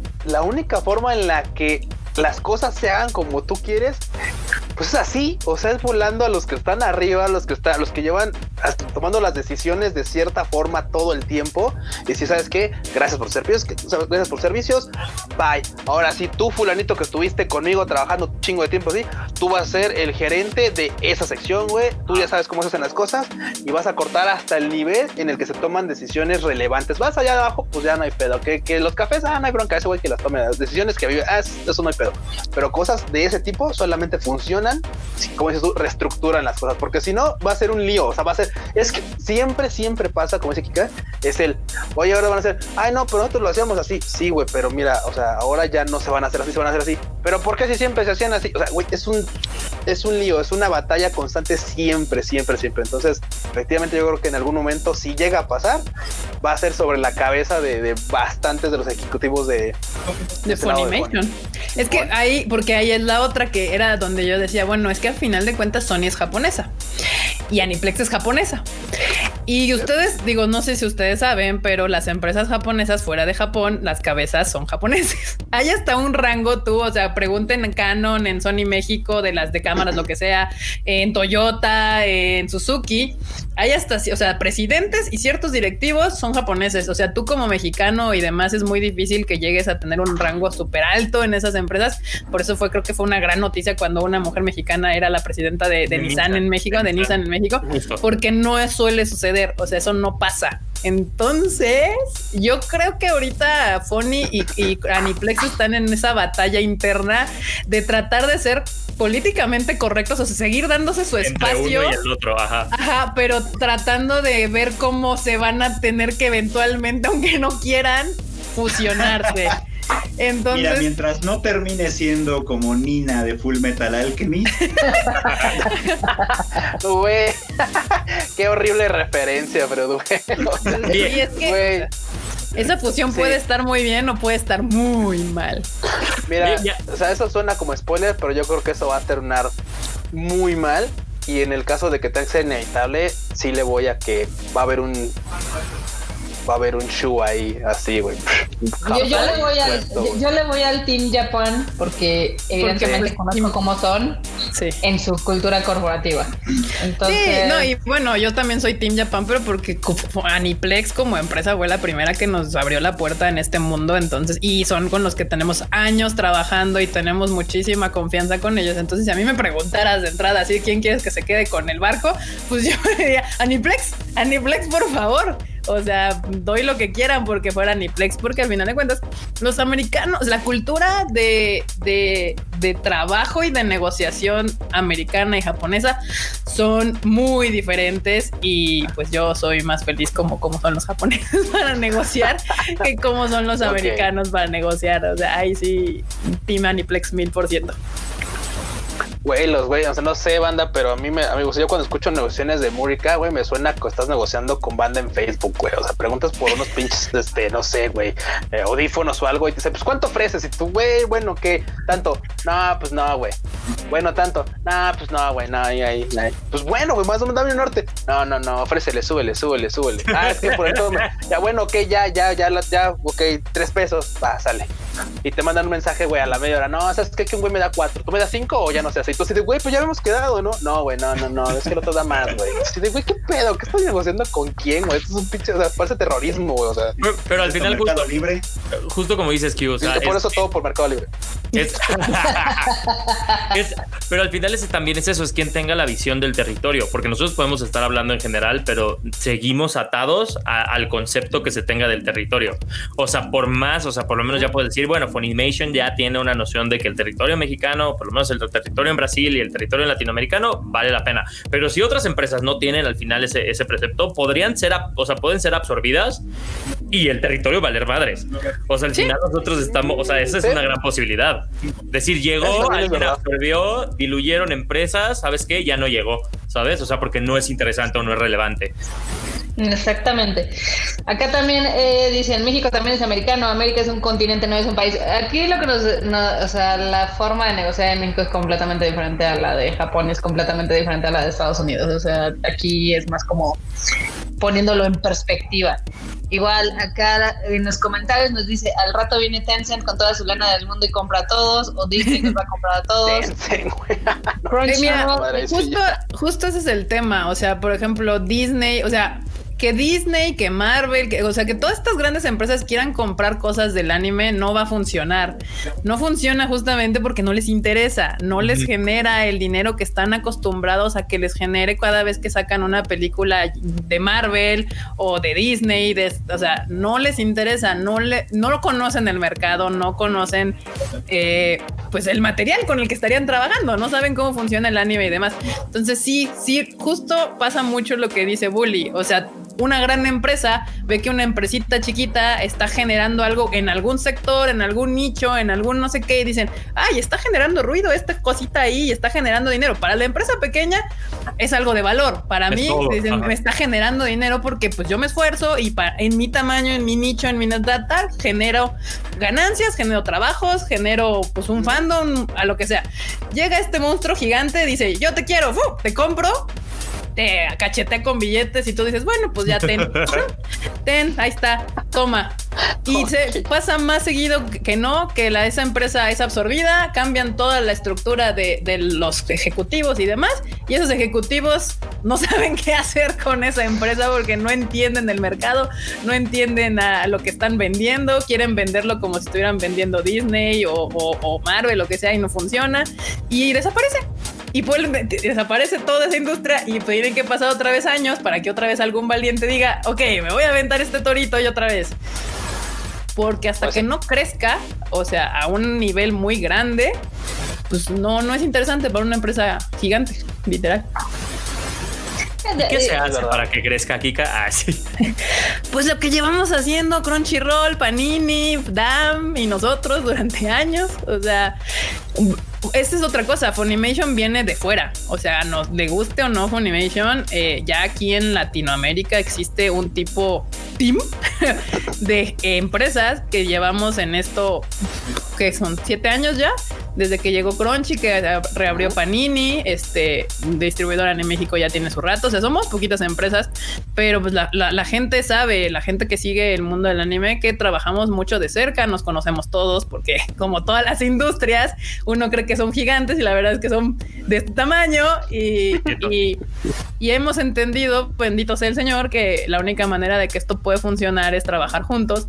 Y por eso siempre han visto que de repente, pues nuestras cosas salen en lo de Panini, que Panini nos manda cosas y los regalamos en nuestras funciones, que vamos con el DAM a sus, a sus eventos o que con Crunchyroll tenemos mucho trabajo en equipo. Ellos nos promocionan con su, en, en, sus redes nuestras películas. Nosotros les promocionamos en nuestros, en el Tadaima y en nuestras redes sociales su contenido. Y es un trabajo de años porque pues con Crunchyroll, o sea, de hecho con todas estas empresas nos conocemos desde que todas éramos nada. O sea, que realmente estábamos entrando a un mercado vacío y empezamos a construir desde cero. Yo ahí no sé Funimation en qué plan vaya a llegar, ¿no? O sea, así como de Hola amigos, ¿cómo están? Todos míos, todos míos. Todos bueno, al final del día, por ejemplo, nosotros tenemos buena relación con Funimation. Mm, sé que ya se está acercando con algunas este, editoriales de manga. Entonces, pues, a ver, a ver qué pasa. Digo, está interesante cómo se está moviendo, digamos que un poco el mercado, porque ya había estado estancado, al menos en la cuestión de streaming. Entonces, a ver qué va a pasar. Sí, justamente como dice Carla, digo, tampoco, o sea, la gente que nos sigue en el Konichiwa sabe, o sea, nosotros tenemos una relación con Funimation, sino como fue que pusimos las películas de My Hero Academia en el cine. O sea, sí, sí conocemos a la gente de Funimation, sí, ya sabíamos que iban a llegar a Latinoamérica, pero no nos, corresponde a nosotros informarles eso. Y Kika, sí, ese punto rojo que tengo en la frente por un láser es de la gente de Funimation. Está ahorita. no, obviamente no, no, no nos corresponde a nosotros de ninguna manera andar dando noticias que no son nuestras. O sea, si a mí me enojaría, si yo voy y le cuento a alguien de confianza, oye, tengo este proyecto, shalala, y no todavía no lo digo, me encabronaría mil por ciento que fuera y lo anduviera diciendo por todos lados. O sea, nosotros teníamos que esperar a que Funimation viera el comunicado oficial. Eso me sonó tan, eso me sonó tan actores de doblaje, güey, cuando luego saben que va a haber un pinche anuncio y dicen, ah, sí, es que ya estamos trabajando. Entonces, güey, cállate. ¡Aguántala! no ha pasado de este lado, pero ha pasado y, y, ha sonado así de que. ¿Cómo crees que se enteró la banda de, del doblaje de My Hero Academia de Funimation? Pues porque actores de doblaje estuvieron quejándose de que, de que se estaba eh, haciendo el doblaje en Miami, que no les hablaron a ellos y, y ese tipo de cosas no se hacen banda. O sea, tienes que esperarte al, al, al, anuncio oficial. O sea, que o sea, las empresas trabajan mucho detrás de bambalinas antes de anunciar cualquier cosa, ya sea un streaming, ya sea una película, ya sea un concierto. Antes de ese día del anuncio oficial, hay un montón de trabajo. De, les puedo asegurar que a veces hasta de años para llegar al día de decir, banda, aquí está esto. Y para que llegue alguien, cualquier hijo de vecina a, quitarte ese, ese, ese gusto. Ese momento, sí, sí, sí, no, y de, verdad, o sea, sí, perdón por interrumpir, pero eh, al final, o sea, el edificio se construye con mucha gente y neta solo hace falta la decisión de una persona para tirarlo. O sea, sí está muy fuerte. como decía Kika, o sea, ante cualquier anuncio que ustedes vean, hay muchísimos entre, o sea, mismos periodistas, medios, la gente detrás en la, en la producción ya saben qué es lo que va a pasar. O sea, al final hay una especie de código profesional y quiero recaer, obviamente, en el punto donde muchas veces vemos a las empresas como monstruos gigantes, pero a veces cuando no se coopera o no se logra una relación laboral con una empresa, es hasta cuestión de una persona, una persona en ese team que simplemente no tiene esa percepción de poder conectar cables y de decir, oye, me voy a acercar con tal persona. O sea, son cosas tan delicadas que a veces, que neta a veces no nos damos cuenta que sí depende de una persona a veces. O sea, de una persona que haga el contacto y que a partir de ese contacto se haga la relación, ¿sabes? Sí, sí, sí. Justamente y y bien, como les decíamos, o sea, la industria del anime es pequeña y hablo en pequeña de todo el mundo es pequeña. O sea, no es pequeña en México. O sea, la industria del anime es pequeña si juntas Japón, Estados Unidos, Europa, México. O sea, caben en un salón de 100 personas. Pues sí, bueno, los, los, digamos que los jefes, ¿no? Evidentemente ya si cuentas a toda la gente involucrada en la, en la, industria, pues ya no entra, pero si decimos, o sea, jefes de cada empresa que va a, a, a lo que ahora no se puede hacer como el TIFCOM o como el Anime Japan estos eventos internacionales donde se compran y se venden este tipo de contenidos, pues sí les podemos decir que es una industria muy, muy pequeña, pero que sí tiene un gran fandom, lo cual es una, es, yo creo que es una industria muy divertida. A mí me gusta mucho trabajar con el anime justamente por eso, porque yo creo que el fan del anime tiene este lado de que lo que le gusta y le apasiona lo apoya sin, sin reparos y eso siempre se agradece. O sea, a mí me, luego me han preguntado que, qué es lo que más me gusta de hacer lo que hago. Y siempre les he dicho que una es ir a Japón y conocer a la, gente de la industria, los que están detrás de todo lo que se produce. Pero mi otro momento más feliz es cuando se proyecta la película y yo estoy entrando a la sala de cine y ver las reacciones de la gente al ver las películas que nos costó trabajo conseguir, que tuvimos que seleccionar, que tuvimos que traducir y hacer toda esa chamba y ver la reacción de la gente, tanto cuando o sea, cuando están llorando con, con Ride Your Wave o con la de eh, me quiero comer tu páncreas y verla ahí, ahí con la lagrimita. Esos son momentos muy contentos cuando hacemos conciertos o producimos conciertos. Ver al artista, o sea, hay un momento en cada concierto donde justamente no sé si esta inercia va y viene, va y viene de la energía, donde el artista y la gente conectan. Ese momento es como los momentos para los que pues hacemos todo lo que hacemos durante tanto tiempo, meses, años de trabajo, básicamente. Sí, Simón, inolvidable ese momento en el que el artista entra al escenario y uno puede decir, ya, güey, ya, güey, ya, ya, ya, güey, ya, ya, ya, ya. Aquí que le gusta ya, vernos llorar. Aquí, de aquí dos, de aquí hora y media, dos horas, ya, güey, ya no tengo que hacer nada, güey, ya. Ya, me puedo poner a ver conciertos, de ahorita ya. Sí, tú que ves los conciertos. Bueno, a veces, por, bueno, a veces, el porque que luego tengo que estar tomando fotos. tiene que estar corriendo, ¿eh? Nada más te aviso. Güey, yo en la vida te había visto correr hasta que corriste ese vez del concierto de las escándalas. ¿Ya ves? Bueno. Confirman que me han visto correr. Justamente. Pero bueno, es una gran época la que viene. Digo, evidentemente sí se van a mover las aguas del streaming. Al igual, eh, no sé si sea la mejor época para agregar otro servicio de streaming, porque por ejemplo, yo ahorita estoy viendo mucha gente en el timeline que pues evidentemente la está pasando mal con todo el tema de la pandemia, del coronavirus, etc. Y que ya están como recortando sus gastos, ¿no? Porque pues, si tú le empiezas a sumar que la membresía de Netflix, que la de Crunchyroll, que la de HBO, que la de Amazon Prime, que no sé, este YouTube, etc. Ya te va haciendo un cuentón. Uh -huh. Sí, sí, sí. Pues Pero, ahorita. Pues, llega un punto en el que son como mil varitos por mes, ¿eh? O sea, llega un punto en el que así fácil son mil varitos por mes para O sea, todo ese tipo que de se cosas. pueden compartir, o sea, también, también hay... Exacto, ¿eh? Está la posibilidad de compartir cuentas, por ejemplo. Si, si Está y no está. Ya en algunos casos. Ah, bueno. Ajá, ya están trabajando, por lo menos en Netflix, ya están trabajando en un tema en donde no se va, o sea, es por un tema de IP. Entonces sí, Ah, está, bueno. sí está bien denso eso de que digan, oye, es que no puedes compartir las suscripciones. Digo, como decías, o sea, hay casos donde Spotify sí te ofrece una eh, membresía familiar, ¿no? O sea, Claro. sí puedes tener el Netflix en no sé cuántas pantallas, que creo que como dices, perdón que te interrumpí, Freud, pero, pero va para allá, ¿no? Sí, voy para allá, pero de hecho, o sea, a lo mejor que Netflix tiene razón, de- que es de las chonchas y puede hacer esas cosas, pero no veo, por ejemplo, a Crunchyroll haciendo algo como eso, no veo a Funimation haciendo algo como eso, por lo menos no en el corto plazo. Prácticas tiranas. Y sí creo que es algo que se puede hacer, o sea, es como de, güey, o sea, pues, si yo, si yo, yo comparto mi cuenta de High Dive con el enorme, por ejemplo, Y no nomás el high dive, ¿eh?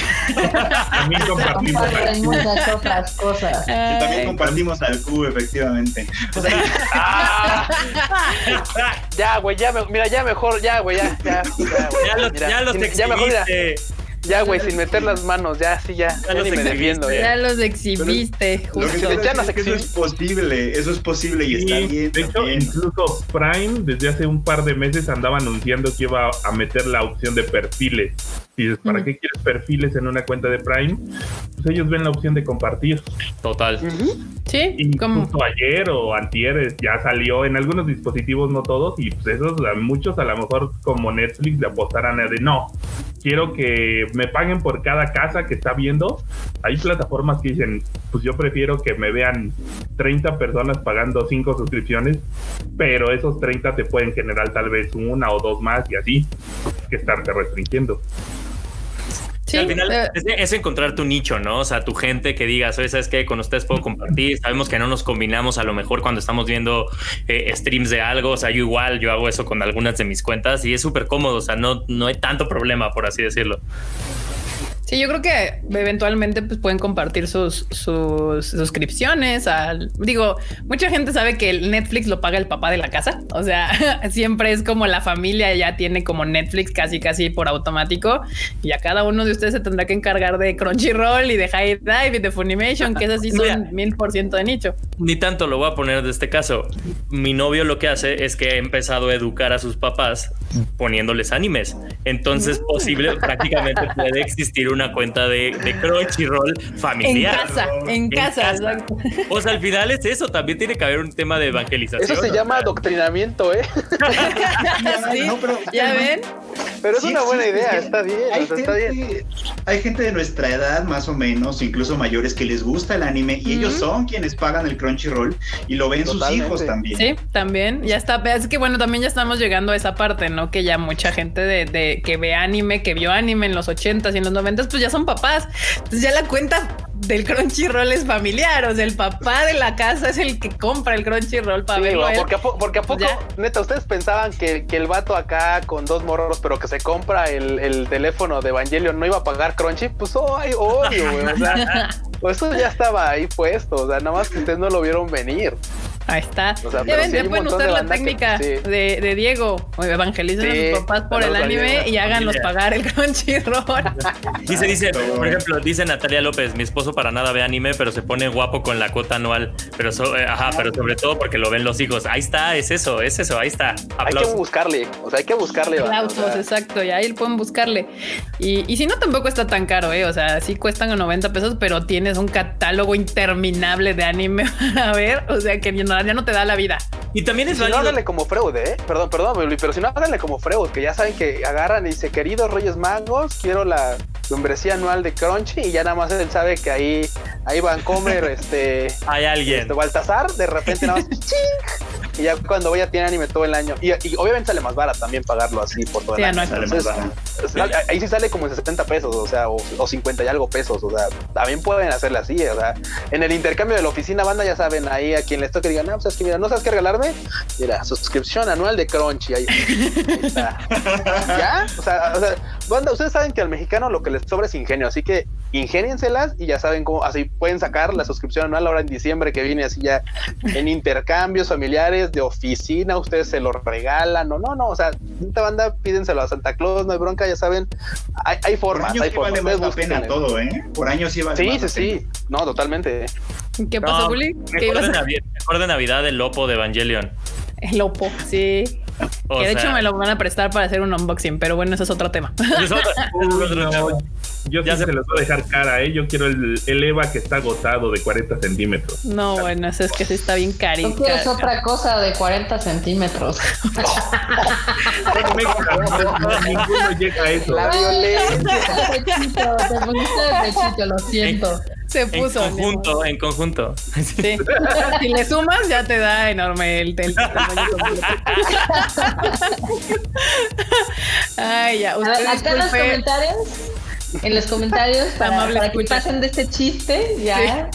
Este, Adriana Maldonado cuenta que. Exacto. Este, Adriana cuenta que ella comparte cuenta de Prime con otras dos personas. Eh, Jerry, ¿creen que la cuota de Funimation sea acorde con Latinoamérica o vendrá algo más cercano a la de Estados Unidos? Mm, Cloud, mm. nuestra gemela de Ivonne Beth, dice que Crunchy está muy bien la anualidad porque está en 8.99. Este, Jeff dice que en casa él paga Crunchy, Netflix y Prime lo paga un amigo. Entonces, pues, hay, de varios.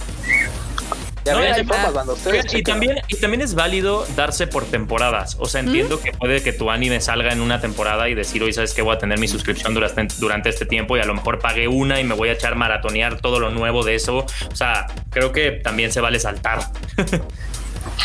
Sí, de hecho hay gente que agarra y compra un mes, otro mes no, o ay, ahora sí va a llegar la, la serie que yo, o sea, si eres fan de Attack on Titan, ay, ahora ya va a regresar, pues pago ese mes o esos tres meses que dura la temporada y después ya no, no sé, o sea, ustedes, ustedes sabrán cómo pueden hacerlo, pero hay maneras de hacerlo sin necesidad de recurrir a la piratería que no beneficia nada a, la industria ni a todo, toda la gente involucrada en, en este asunto del ánimo, desde el que arrastra el lápiz hasta todos los involucrados de hacer que llegue de Japón a cada rincón de todo el mundo. No, hay gente bien cínica. O sea, ayer que se estrenó Hamilton, vi a alguien que lo estaba transmitiendo en Twitter. En Twitter. Y todavía has hecho, todavía has hecho un tweet después diciendo hay que respetar, vean todos los créditos para que vean cuánta gente trabajó en el proyecto. Y yo, güey. Toda la coherencia del mundo en un ¿Qué tweet. Onda? Wow. no, no, no, Es de los que piensan que con exposición se pagan las cuentas, ya sabes. Así, tú dame tu trabajo gratis, yo te pago con exposición. Con exposición. Te recomiendo con mis amigos para que, o sea, ya sabes. Y bueno, ya ahorita que ya, ya hablamos de eso, si tienen más preguntas sobre Funimation ahí déjenlas y probablemente se las podemos ir contestando. Pero hablando de conciertos, justamente el mismo día se nos ocurrió anunciar que nadie nos hizo caso que, que la, el Pegasus Fantasy que habíamos anunciado justo un día antes de que la pandemia llegara. O sea, no, todo mal. No, no, no, terrible. lo vamos a pasar para el 2021, bandita, porque pues ahorita no es momento de andar haciendo conciertos y nos está quedando cool. Entonces, este concierto sinfónico de Los Caballeros del Zodiaco, Pegasus Fantasy, se va a pasar para el 2021. Hay atentos a las redes de Love Japan Entertainment, de, DAM Online, de Distribuidora Ni México. Justo ahí nos está poniendo el producer Enormous el postercillo de que pues próximamente 2021 y ya les vamos a anunciar la fecha y el venue, el lugar donde se va a llevar a cabo. Pero sí, ya no va a suceder en septiembre porque era prácticamente imposible que eso fuera a pasar. Y va a pasarse para el 2021. Así que ahí rolen la información, denle retweet ahí a la bandita para que sepan que, que sí, sí va a suceder, nada más que no este año. Sí, no, aparte es lo más prudente, la verdad es que por, por salud de todos, pues es lo, lo, ideal es que no sea en este año, o sea. Es más, ni siquiera se iba a poder, o sea, los venues no están sí, abiertos, no, ahorita no, no, hay conciertos ni nada, o sea, no. Mira, les da tiempo para hacer el cosplay. Si ustedes no lo tienen, les da tiempo para estar en su casa y ir armando el cosplay, así poquito a poquito. Además, además, o sea, ahorita pueden hacer sus, su trabajo, su labor de, de, de chamba. Se están aburriendo, háganse una armadura de cabello zodiaco para el próximo. para el concierto, para que estén listos. Dicen las, mal, dicen las malas lenguas que el ganador de ese, de ese concurso de cosplay, el Q les va a dar una sorpresa muy íntima. Uh, uh. Una sorpresa ahí. Tres orejas del enorme. Que si van a hacer cosplay, piensen en uno en el, con el que se puedan sentar, porque. Sí, sí, porque son Porque la sorpresa incluye al enorme. Ay, no, bueno. No, yo lo decía porque las armaduras son muy estorbosas, mano. Sí, no le van a. Ah, también, Oigan, también, sí, o sea, sí, mejor piensen en la gente que también va a ir, no le van a estorbar al adelante. O sea, esto es, esto es un sinfónico, también se vale irse como mero, elegante. Quítate Elegante. los cuernos, Aldebarán. Ay, no, bueno. Y que les digan, Aquí- que les digan, Homero, ¿por qué tan elegante? Es que hoy es el sinfónico de, de Caballeros del Zodiaco. Sí, muchacho, claro. Sí, aquí ah, Ania, Ania, ahí está tu, tu Josbanda, este Q, dice que ella ¿Qué toda onda, preparada para ¿Cómo la, la para el sinfónico y la pandemia arruinando los planes. Y Así Miguel Nova, en el 2020, o sea. sí. Miguel Nova no sabía que nosotros éramos parte de este proyecto. Sí, sí, sí, sí, ahí andamos en todos los moldes, compa, en todos los moldes, haciendo conciertos y lo que se deje. Eh, ¿Qué más? ¿Qué más? A ver, mira, dice. Ay, qué bonito.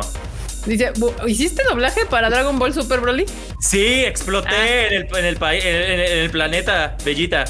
Aquí te andan preguntando que qué sentiste al hacer el doblaje para la película. Increíble, cuando me llamaron, yo no había visto la película, entonces lo único que yo quería es que me mataran. O sea, te lo juro. O sea, yo dije, no, que- o sea, no quiero vivir. O sea, son de ese tipo de cosas donde quiero que mi personaje muera de alguna manera. Y sí, morí fue increíble, fue muy poco, pero el poder hablarle a otro personaje, o sea, tener un diálogo entre directo con otro personaje como era Broly, estuvo, digo Bardock, perdón, para tener como conversación con Bardock fue padre. O sea, la verdad es que se sintió, muy a gusto. Además, o sea, ves, tal, ves como ves tan, ves tan lejano ese mundo y ya cuando lo estás viendo en la pantalla, como que se rompe un velo que no tenías. O sea, para mí obviamente tiene mucha magia el, no sé, ver las voces y ver un doblaje. Y, y sí, para mí es una, o sea, completamente, no soy de esas personas que el doblaje le quiebre lo que está viendo, ¿no? Porque hay muchas personas que sí es como de, no, es que en, ese, momento veo a, la persona, ¿no? Veo a una persona, a alguien en México haciendo la voz. Para mí no, o sea, sí me meto completamente en esa fantasía. Y formar parte de esa fantasía por ese rato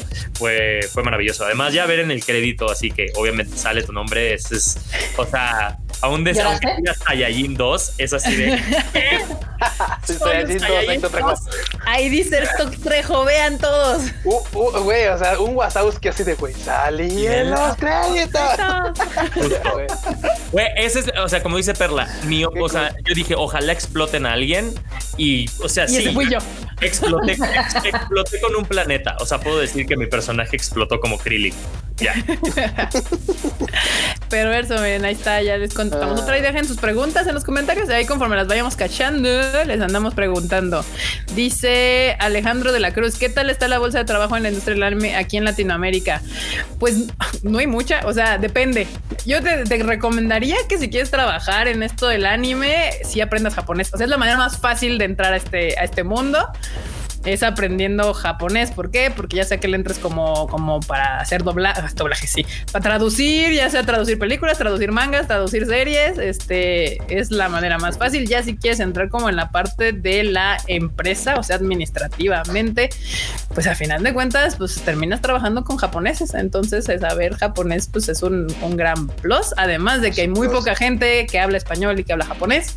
Entonces es un. Eh, eh, y inglés, o sea, hablar los tres es una, una gran virtud. Justo aquí en este team, tres de nosotros ahí medio le hacemos a los tres y acá el enorme no, pero habla inglés y Marmota habla, habla inglés evidentemente bien.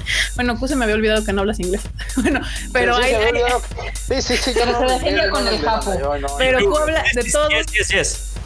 Sí, pero justo Q es el que de todos habla mejor el japonés. Entonces yo sí les recomendaría eh, que le inviertan un rato al japonés.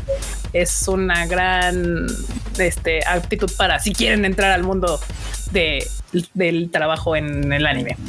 Ya los demás son extras. O sea, ya si eres contador, administrador, traductor, este, pues, podrías encontrar tu lugar en, la, en una empresa de anime mientras hables japonés, inglés y español. Uf, Uf, ya la hiciste. ¿A qué nivel de japonés creen que es necesario? Depende N2. Para hacer qué. Depende que para hacer qué justamente. Yo creo que desde un N3 ya, ya te puedes defender bien. Un N3 te sirve para una onda administrativa, pero si quieres ser traductor, sí un N2. O sea, si quieres ser traductor y así, sí necesitas un. Ya tienes que estar encaminado del N3 para, atrás para adelante. ¿Mande? Mande atrás para adelante. Sí, es N5 es el más bajo y N1 es el más alto. Entonces, para más o menos entrar al mundo del anime, si necesitas un N3, que si le echas ganas no está tan difícil. El, el asunto es brincar del N3 al N2. Ahí es donde la. Güey, yo conozco. Y, también, y la neta es que sí considero con un N2 está bastante bien, porque hay banda que me ha tocado saber que, con el N1 les dicen es que está sobrecalificado. Y dicen, no mames, o sea, güey, o sea, me, me, estudio japonés para evitar esas cosas en México y salen con que sí, sí, güey, no, no, no, no, sí, sí, son los que se quejan. Exactamente, es el fandom que se queja de los subtítulos. sí, el fandom. No son unos. Yo, yo, o sea, yo los que conozco que tienen N1 saben más japonés que los japoneses, o sea, sí están muy, muy, muy mal. Está muy, muy, muy sobrepasado. Son. Es que el N1 sí es un, un examen bastante complicado. Con un N2 la arman, ya sí. El N1, el N1 es vanidad. O sea, ya es de decir, soy, soy así experto en el japonés, tengo un N1, tengan así. Sí, sí, sí. Pero con un N2 la arman. Yo, yo conozco la, la que es acta de nacimiento de Japón. Sí, la que es manager de Elisa a nivel internacional es N2 y no sé, cero pedos, o sea, todo perfectamente bien, aunque ella tiene una ventaja, habla chino. O sea, sus, idiomas son chino, japonés, y, e inglés, entonces... Esa es una gran ventaja. Grandísima ventaja. sí, es ahí donde... Pero imagínate hablar en inglés, español, este, chino y japonés, no, ya te, consigues trabajo donde sea. Ahí está el mundo. Está como ti. nuestro querido princeso, nuestro querido princeso eh, habla italiano, habla francés, habla alemán, inglés, japonés, chino y español. O sea, eso está Sí. muy cabrón. Sí, Esa es de las pocas personas que conozco que es. tienen un N1. Sí, y, y aparte ese ser no, no este que los habla, sino está certificado, o sea, tiene papelitos que le avalan sus idiomas, o sea, no nada más es de, es que lo mastico, ya ves que hay un chingo de gente de, no, es que sí entiendo el idioma o Pero de mastico el... Sí, sí, sí, no, no, no, acá sí habla y, y lo comprobamos porque también ah, ah, gente de Viz Media era de Francia y vinieron a México y él, eh, justo él fue nuestro primer traductor con Scandal y estaba hablando con las chicas en japonés, con otras personas en inglés y luego entró este, este chico francés y empezó a hablar con él en francés y hablaba y este nos dijo, no, sí habla bien francés y yo, ok, te la compro, compa, Ok. te la compro, habla, habla chido. Los idiomas, banda, siempre les van a abrir las puertas en todos lados. O sea, es una- es, eh, no les va a faltar chamba si saben hablar varios idiomas.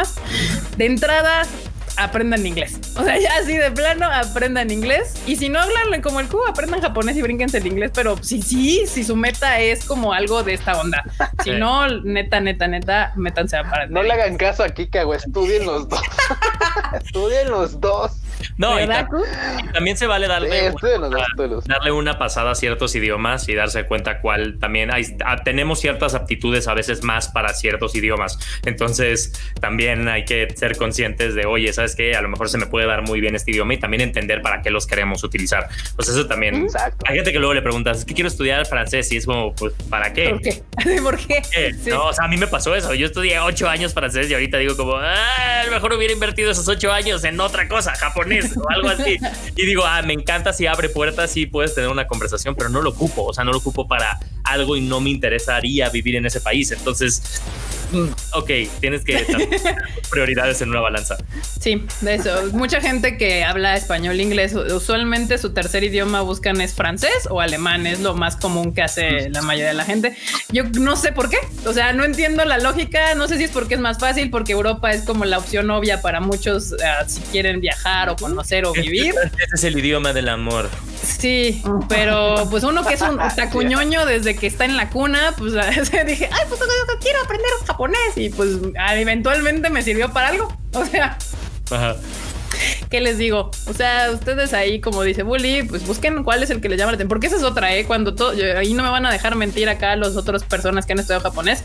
El nivel 101 BB1 de Japo está atascado de gente que le gusta el Ya, anime, sí. pero descubre rapidísimamente que el, el- que el idioma no es, o sea, no, su, su amor por el anime no es tal que los va a llevar a, a- a aprender todo un idioma completo, porque el japonés no es un idioma fácil. Y al fin me espero a que Crunchy suba los subtítulos ya. Exacto, que lo, lo doblen ya. O sea, va que me. Sí, sí, sí. Creo que te tiene que gustar algo más que el anime, sí, para, para que el japonés te comprometa un poco más. Sí. O sea, si solo te gusta el anime, está muy difícil que con eso baste. Entonces, sí necesitan gustarte más cosas, digamos. La cultura, el país, querer viajar o querer estudiar allá, o, o sea, tienes que tener una motivación más allá de simplemente entender eh, tu anime favorito, porque o tal vez, o tal vez sí te, o sea, total- yo creo que, yo creo que te puede gustar solamente el anime, pero a un grado así, güey, o sea, que Güey, no te te, hagas- te voy a decir Sí. por qué no, güey. Te voy a decir por qué no, porque tú, yo creo que estás hablando por ti. sí, Sí, también lo escuché que era por él y yo dije, ni no, no aplica. Pero te voy a decir No, por, te voy a decir literalmente por qué ofendido. no. Te voy a decir por qué no y también por qué a ti no te aplica. Porque no solo te gusta el anime, también te gusta el manga. Y con el manga tienes que leer kanji. Bueno, sí, güey, pero bueno, sí, pues, pero, o sea, me refiero, yo, yo no, yo englobaba como a todas estas cosas del anime en general, anime, No, manga, pero es que a eso, a- eso es a lo que voy. A la mayoría de la gente que le gusta el anime nada más, difícilmente va a ser la batalla de entrarle al manga escrito en japonés. Es, es probable, es probable. Sí, es, es otro, Mucho otro, a whole new animal leer manga en japonés. O sea, si yo, yo puedo sentarme a ver anime y entenderlo, pero ya cuando quiero agarrar un manga es otra cosa. O sea, sí necesito el- el- el- mi diccionario a un lado y así de ahí este kanji y este ka- es otra cosa. O sea, es, es- requiere un Sí, sí esfuerzo pasa. más allá leer manga que ver anime y tratar de entenderlo. O sea, sí, yo sí les recomiendo que, que, que tengan otra motivación más allá. Porque pasa, o sea, les decía, del nivel 1 BB1 a nivel 1 BB2, se va a la mitad o casi tres cuartos del, del, del salón. Y ya después encontrar niveles más altos abiertos en japonés es bastante Ah, complicado no, o por lo mismo. siempre están cerrados los grupos, sí, caray. Pero sí, te preguntan aquí que cuántos años llevan estudiando japonés. Depende. Yo, mira, yo apenas bajé el app. Así, el Bully dice que él va en, en, En dos meses. Machete, así, y ya. Hajime Maste. Hajime Mashite o Kaike Kudasai, lo que le enseñamos en marzo. Arigato gozaimasu. Watashi wa Héctor Des y ya. Exacto, ahí está. Sí, no, aquí, aquí los que tienen, o sea, el más estudiado, estudiado es Freud. O sea, yo digo que el que así de libro, de ir a clases, de todo Sí, no, es Freud, es- definitivamente. es Freud, Freud de acá que tengo de este lado es el que tiene más años como, como estudiando bien. Por eso su, su dominio de kanjis es el mejor de todos los aquí presentes y es el que traduce las, las El que mejor habla está del otro lado. Sí, el que mejor habla es acá el compa de este lado. O sea, no le callas la boca en ningún idioma, no importa cuál sea. Este habla. Ahora sí, que- ahora sí que sí le sale muy bien el eto. el eto. Esto. Eto. Sí, sí, sí, sí, sí. Pero Q, es que. Q- Q tú aprendiste, o sea, primero con clases, pero ya después fue meramente eh, eh, Pues es, Twitter. es lo que comentabas, o sea, a final de cuentas llega un punto en el que muchos de los que estudian o han estudiado japonés, de hecho Fernando ahí un- en el chat, él estudiaba japonés en el mismo lugar que yo, este, realmente pues, llega un punto en el que por más que quieras subir, como tú lo comentas, Ika, pues simplemente pues no hay grupos, o sea, simplemente quieres avanzar y te, y te quedas con tus compas y ya no ves que son cinco y dices, ojalá que nadie se salga porque un güey que se salga y nos cancelan el grupo. De hecho, era absurdo porque llegó un punto en el que nosotros, en mi grupo, en ese momento, nosotros éramos cuatro y nos decían que tenían que ser seis para que el grupo continuara y logramos que el grupo continuara haciendo que se matricularan nuestros compañeros que iban a abandonar aunque después no fueran. O sea, Mm. pagamos la inscripción de ellos, porque Sí. también eso, eh, la verdad es que, pues, o sea, en, en ese lugar, en, en, en el en, Celnex Zacatenco, el japonés era muy barato, costaba 800 pesos el, el, el- el trimestre. Entonces, la verdad es que nosotros hacíamos la, así, juntábamos entre todos para pagar las dos suscripciones, las dos inscripciones que faltaban y que no nos cancelaran el grupo. Y así avanzamos todavía un nivel más hasta que dijeron, no, ya no pueden hacer eso. Y nosotros, ¿por qué no? O sea, si tú lo que quieres es tener pues, la colegiatura, La no, es que no cuota, es- pues, te la no estoy es, pagando. solo, e- no es solo eso, es que tenemos que dar los resultados de los alumnos y la chingada. Entonces dije, güey, o sea, llegó un punto en el que, y aparte, pues tienen que, todos tienen que pasar y después, pues obviamente los que están pagando ahorita la inscripción funciona para ese, para ese curso, pero después, pues obviamente no van a pasar porque no aprendieron nada y pues, pues ya, no, ya no, hay, no, hay, no hay más, ¿no? Entonces, pues sí, llegó un punto en el que pues sí me tocó estudiar este hasta intermedio 4, o no me acuerdo cómo iban. Intermedio, creo que hasta íbamos para avanzado 4 y creo que igual, creo que iban al revés igual, avanzado 4 para hacia 1, ¿no? Que eso básicamente era como un entrando apenas al N3, o sea, eso era apenas así como de, va, estamos como vamos a prepararnos para N3, ¿no? Sí. Después, como comentas, efectivamente no hay de otra. O sea, yo me metí a Twitter, hice una cuenta, empecé a saludar japos así random y pues, te retaban el saludo, ¿no? Pues X.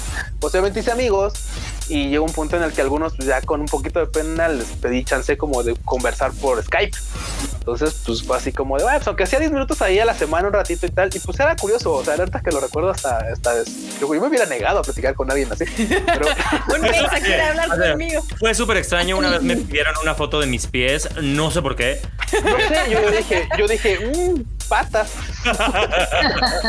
Entonces, no, sí, fue muy. Mm, lo- digo, y son de mis amigos que todavía a la fecha, pues, este, de hecho, algunos, curiosamente, pues se los contesté porque también ellos estaban aprendiendo español, o sea, y de hecho, unos totalmente, pues, o sea, ya han venido aquí a la UNAM a estudiar cosas, y idiomas de náhuatl, zapoteco y cosas así, y, a- y aprender de la cultura.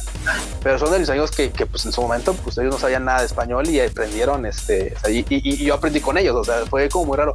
Y todavía conservo algunas amistades así, o sea, cuando voy todavía, si hay chance, pues veo algunos de mis amigos que, que, este, que estudiaban español o que simplemente me ayudaban con, las, con, con la conversación en japonés. Y eso, pues creo que es lo que más me ayudó. O sea, después eso, ese tipo de conversaciones fue lo que más me ayudó a como a, como a hablar, a hablar más allá de, de, de, este, de, estudiar Sí. más kanji y de eso, sí.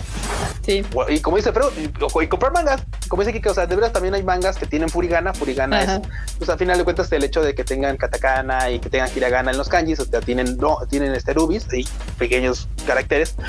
Y pues, si no sabes el kanji, pues lo lees así. Obviamente, después ya te sabes el kanji, tratas de no leer el furigana.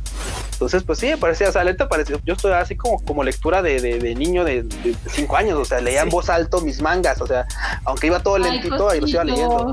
O sea, porque es la única forma en la que, porque aparte Freud sabe, y creo que Kika también, que a veces en el cerebro, puta, güey, el japonés así, chingón.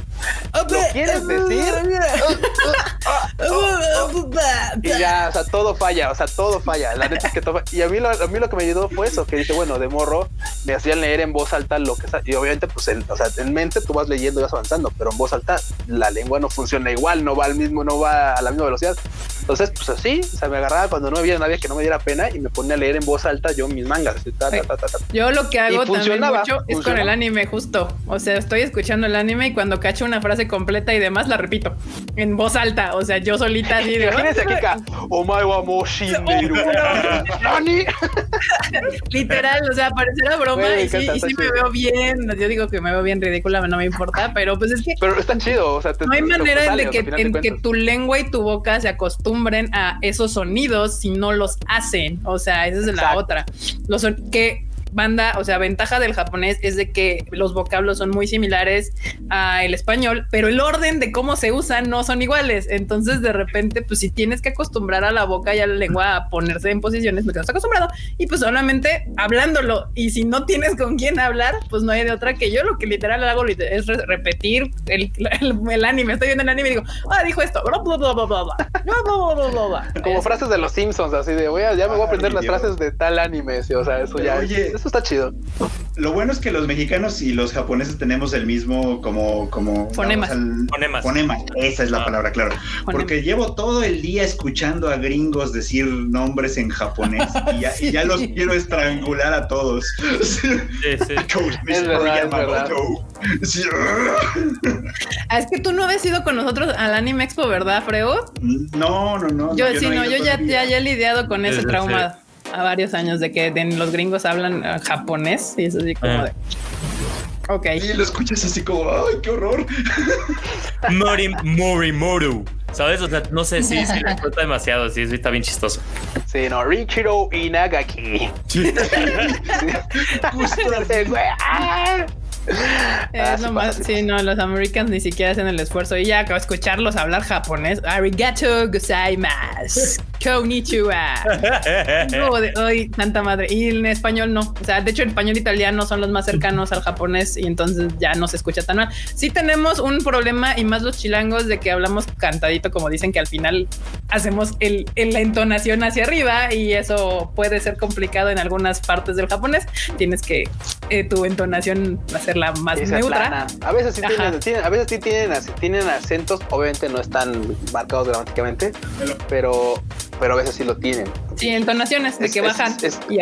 Esto es de, esto es de practicarlo, escucharlo, hablarlo, o sea, no, no hay más, o sea, no hay más. También dicen algo muy importante, las canciones, o sea, la música es muy importante para aprender un idioma. También. A mí muchas veces me ayudó, también es otra recomendación. A mí me encanta porque me gusta entender qué dicen las canciones. Entonces me busco la letra en japonés, me busco la letra en inglés porque en español nunca la van a encontrar. Y empiezo a, a ver la, pues, la traducción y ver qué dice y, traducir y el katakana, porque luego no sé cuál es el kanji. Y te sirve un montón porque te estás aprendiendo palabras y cómo se usan y demás. aprender idiomas, pues básicamente lo que todo el mundo les dice es sumergirse en el idioma, ver, ver anime, ver películas en japonés, leer manga, escuchar música y cuando puedan y tengan la oportunidad tratar de hablarlo. O sea, eso es esa, esa es el, consejo que les damos aquí en el Tadaima si les interesa aprender este idioma. Es muy bonito, debo pues. decirlo, es muy bonito. De hecho, sí. Un idioma muy bonito. Vale la pena el esfuerzo.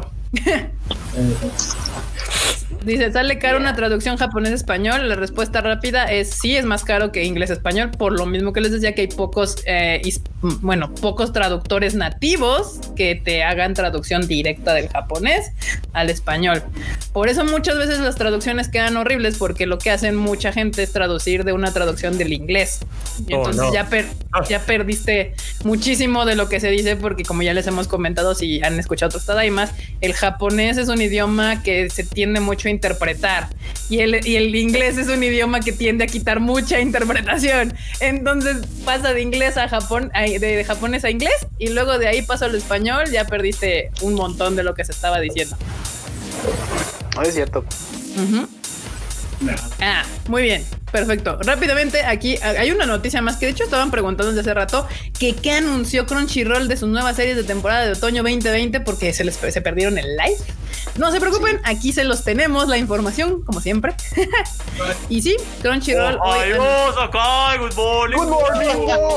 justamente, justamente uno de los anuncios aunque, más aunque importantes. Freud no nos, aunque Freud no nos coree. Y de hecho, y de hecho, y de hecho, Bully, y de hecho, Bully, o sea, también enorme, es, es fan, o sea, también enorme. Él sí, él sí me Eh. apoyó durante toda la temporada, estuvo conmigo ahí y, y con él fangirleaba los capítulos. Con él fangirleaba los capítulos.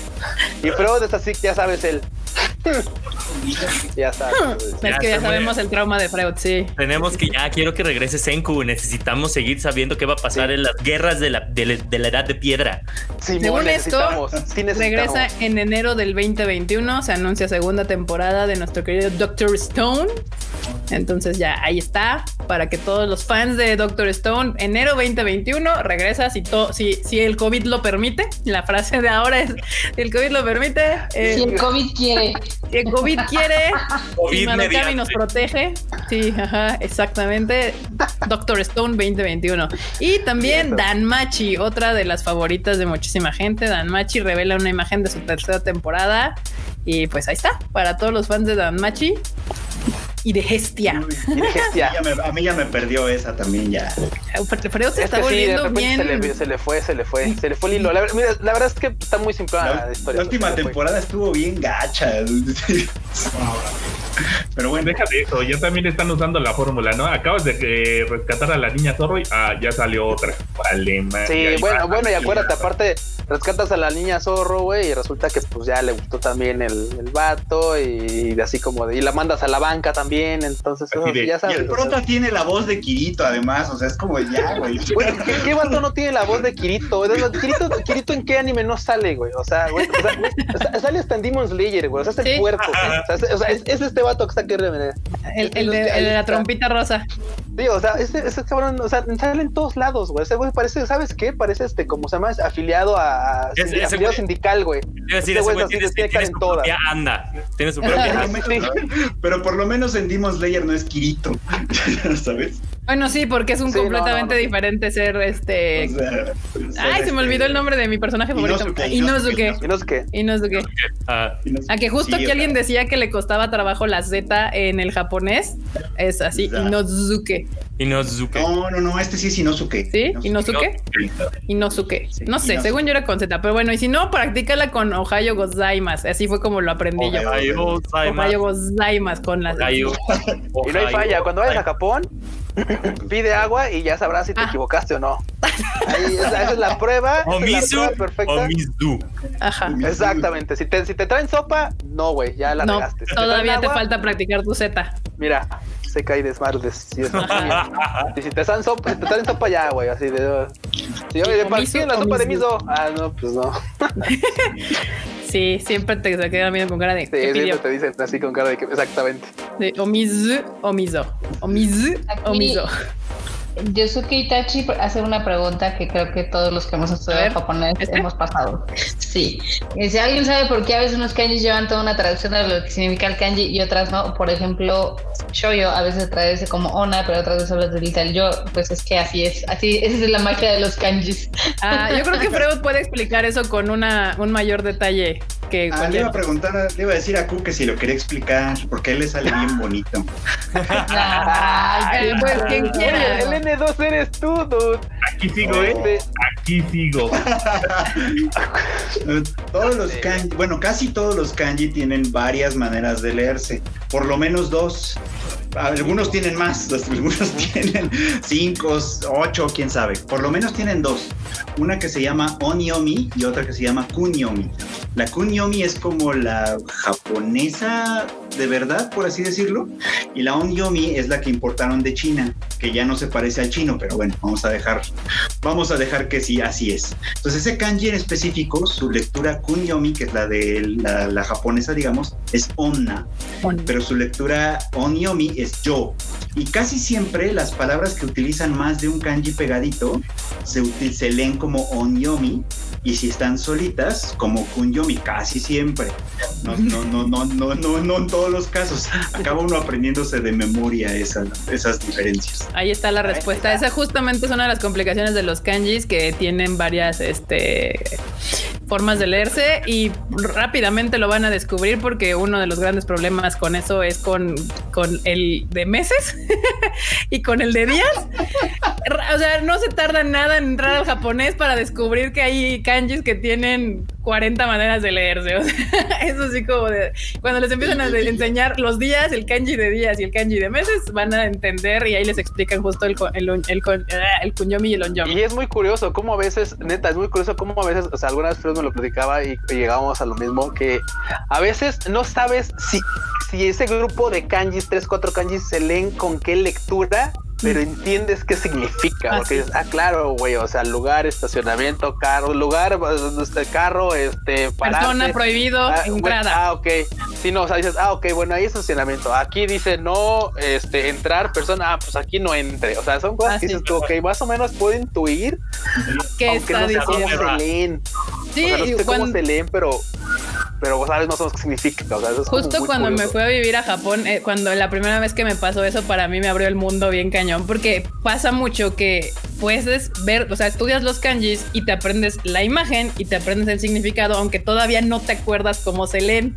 Entonces ya ibas yo caminando por la calle, así yo bien feliz viendo kanjis que ya entendía y había uno así larguísimo, pero no sabía yo cómo se leía. Dije, "No, en la vida voy a poder leer esto, pero estaba bien fácil porque decía persona. Yo dije persona, coche, puerta, entrar, prohibido.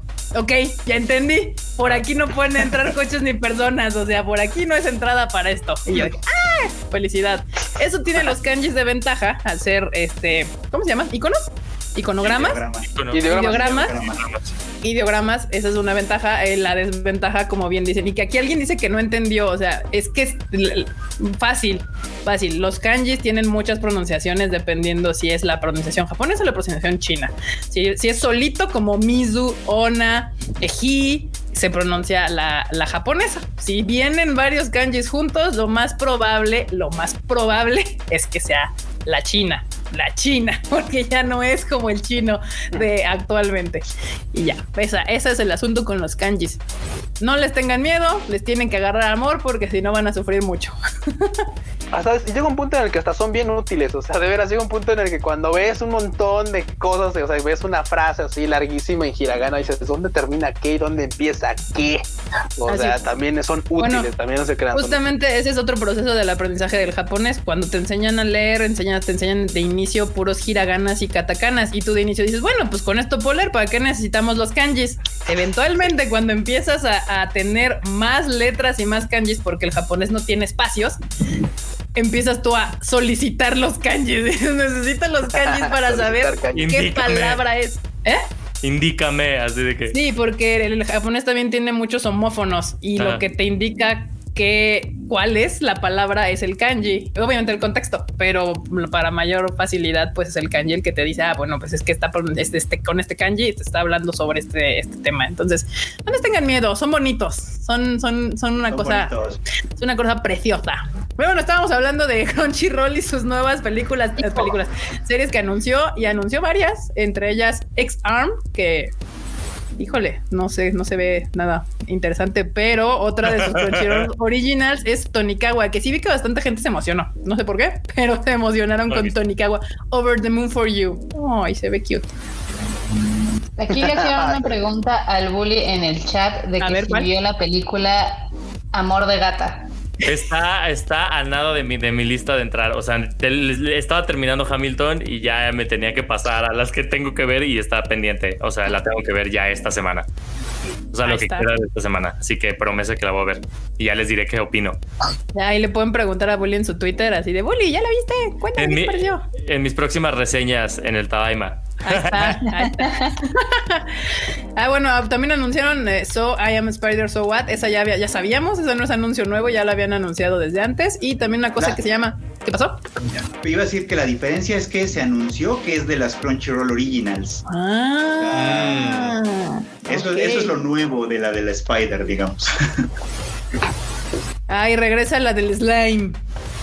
También, ¿no? That time I, I got recording as a slime. Esa también ya está aquí. Y The Hidden Dungeon Only I Can Enter. Este, yo dije, ¿por qué están en inglés? Pues porque las anunciaron en Estados Unidos. Con razón está todo aquí en inglés. ¿qué está pasando? Sí. ¿Qué está pasando? Está pasando. Este, y por último, sí, no, no es por último, también anunciaron otra cosa que se llama How Not to Summon a Demon, a Demon Lord. No, si en la lista ya. Segunda temporada. Segunda temporada. Sí, yo dije, esta ya la habíamos visto, sí, segunda temporada. Oh, y uno de gatitos y perros. Cuidado, hagan a cat every day is fun. Esa aquí me pinta que la voy a querer ver. Sí. Ya está, esos son los anuncios de Crunchyroll que hizo, que básicamente eso fue los anuncios importantes de esta semana, de este fin de semana. Todavía mañana va a haber, hoy acabó la Anime Expo Light, mañana todavía queda la el, eh, Aniplex Online Fest. Mm, a ver si anuncian algo mañana, pero y si no, métanse porque están poniendo uh, conciertos de Anisong también ahí entre sus anuncios y uh, hace rato le puse y estaban hablando con las sellos de Madoka Mágica, ella estaba muy feliz, estaba Madoka y estaba QA y así han estado metiendo. ¿Qué pasó? Era Iroha. ah, Iroha. No, no sí. Era Iroha, sí, de, de, la serie que no cubrió nuestras expectativas. Sí, es justo la que. La magia record. La magia record. Y QA, sí, cierto. De hecho, es lo que estaba pensando. Que de hecho andaba diciendo a la morrita que ella, eh, ¿cómo se llama? Se lamenta no haber visto Madoka Mágica junto con toda la gente que vio Madoka Mágica.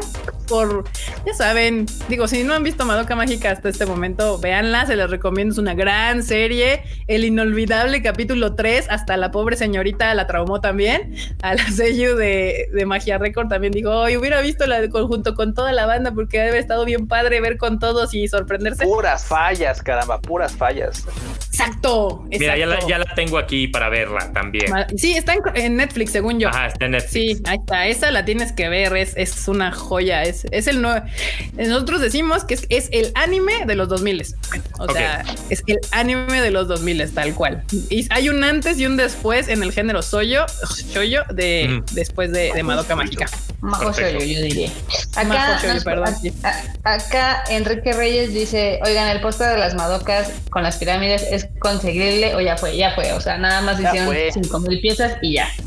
Sí, ese, ese póster es de colección, ¿eh? Es de colección. De hecho, sí.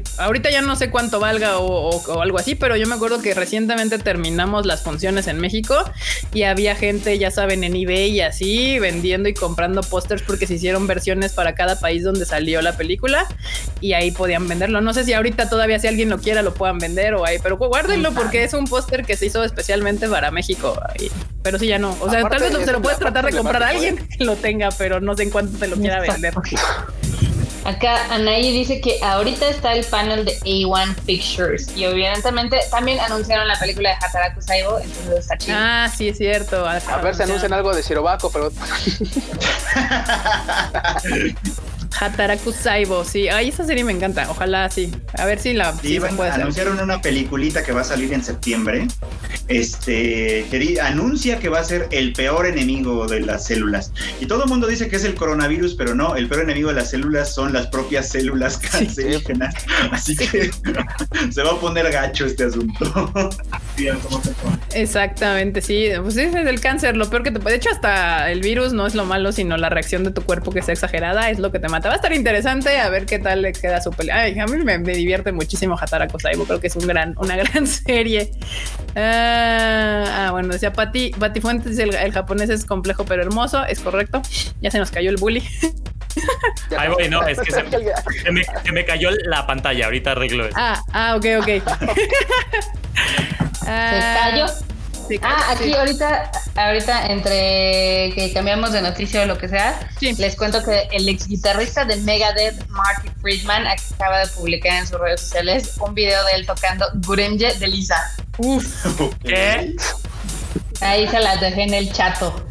Ah, de nuestro chato personal. Ah, nuestro chato personal. Ah, ya. Es que Gurenge ha sido. Es que todo lo que está relacionado con Demon Slayer ha, ha brincado fronteras. Ha, sido, ha, causado tanto revuelo, o sea, a nivel no solamente local en Japón, sino a nivel mundial que, o sea, y aparte es eso, o sea, mucha banda cree que el anime es así algo oculto abajo de piedras y no hay chingo de banda que le encanta el anime que le vota y de repente dice, güey, o sea, quiero hacer una colaboración con esto, o sea, esto me mamó. O sea, hay, hay, un chingo de otakus de closet. Yo lo, el, el Konichiwa Festival me ha hecho, me abrió los ojos a la cantidad de otakus de closet que existen en el mundo. O sea, estaba impactada. Sí, es así. ¿Se acuerdan cuando el de el güey de Panic at the Disco también se inventó su propia su propia versión Sí. de Gureng? Sí, de hecho estaba escuchando, él, él estaba diciendo que la chica que cantaba esa canción era eh, tenía una voz bien chida y no sé qué. y Yo, obvio, es Lisa, compa. Esa waifu, Obviamente. cómo no. Lisa, te me persinas, Brandon. Dice Tamaki Kawaii, close otakus. Exactamente, close otakus. Bueno, no creo que sean los otakus, pero yo creo que, o sea, hay gente que le gusta el anime, pero no es tan clavada como para estar hablando del todo el día. No, es como en Japón, ya ves que, o sea, habemos otakus que nos, no nos importa que se nos note, o sea, de que traemos la playerita otaku y todo el asunto, y igual en Japón, y ahí en Japón, ya sabes, todos estos fans que, que son así hasta de ponerse máscara para entrar a comprar sus otakus cosas y salirse así, y parece que no son otakus, pero de repente discretamente ves su case del teléfono celular y es de, de algún anime ahí Sí. random.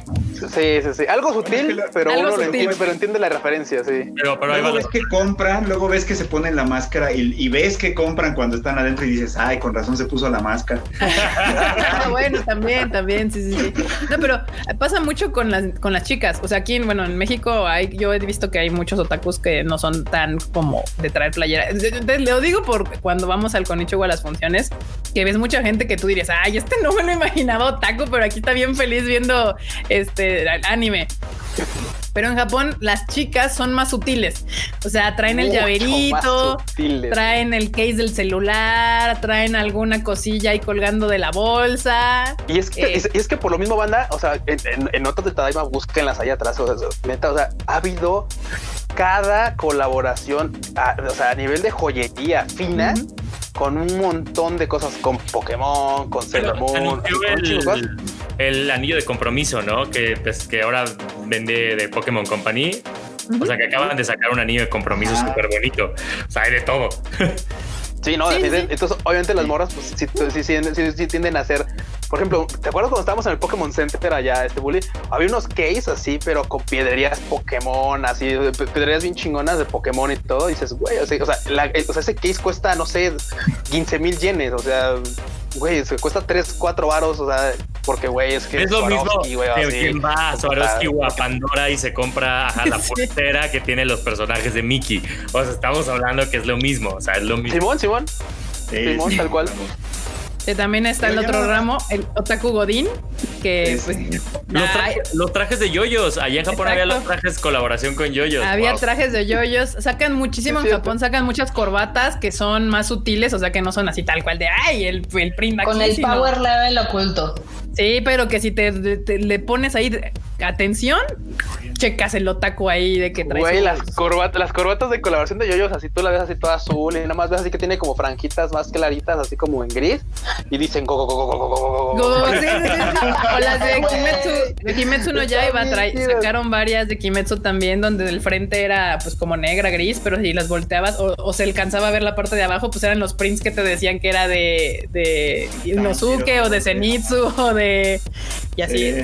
E- Eso a mí me gusta mucho lo que hace Japón con su merchandise, que logras no nada más sacar el clásico merchandise otaku, que de eso hay muchos, sino que hacen este tipo de colaboraciones con marcas de ropa, de joyería, de bolsas y demás, que hacen que, que algún adulto que tal vez no se quiera ver tan otaku, pero sea otaku, pueda traer ropa o accesorios que se vean más elegantes, pero de todos modos así de, de Minosuke, de Demon Slayer, de Doctor Stone, de Madoka Mágica.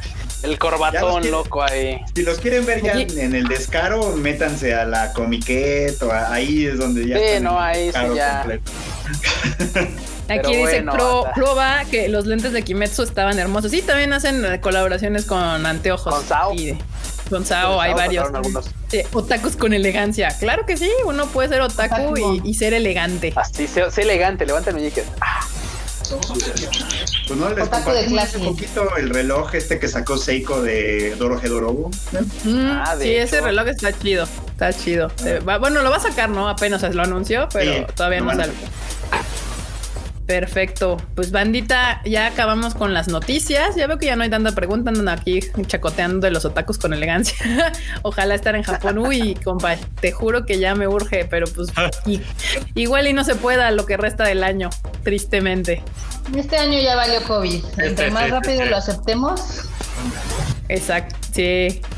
Perfecto. Muy bien, sí, ya que andaba leyendo los comments a ver qué tanto decían, pero muchísimas gracias, bandita, por acompañarnos. Hoy creo que estuvo bueno el chacoteo, les gustó muchísimo todo lo que hablamos sobre Funimation y las empresas y la industria y todo este asunto.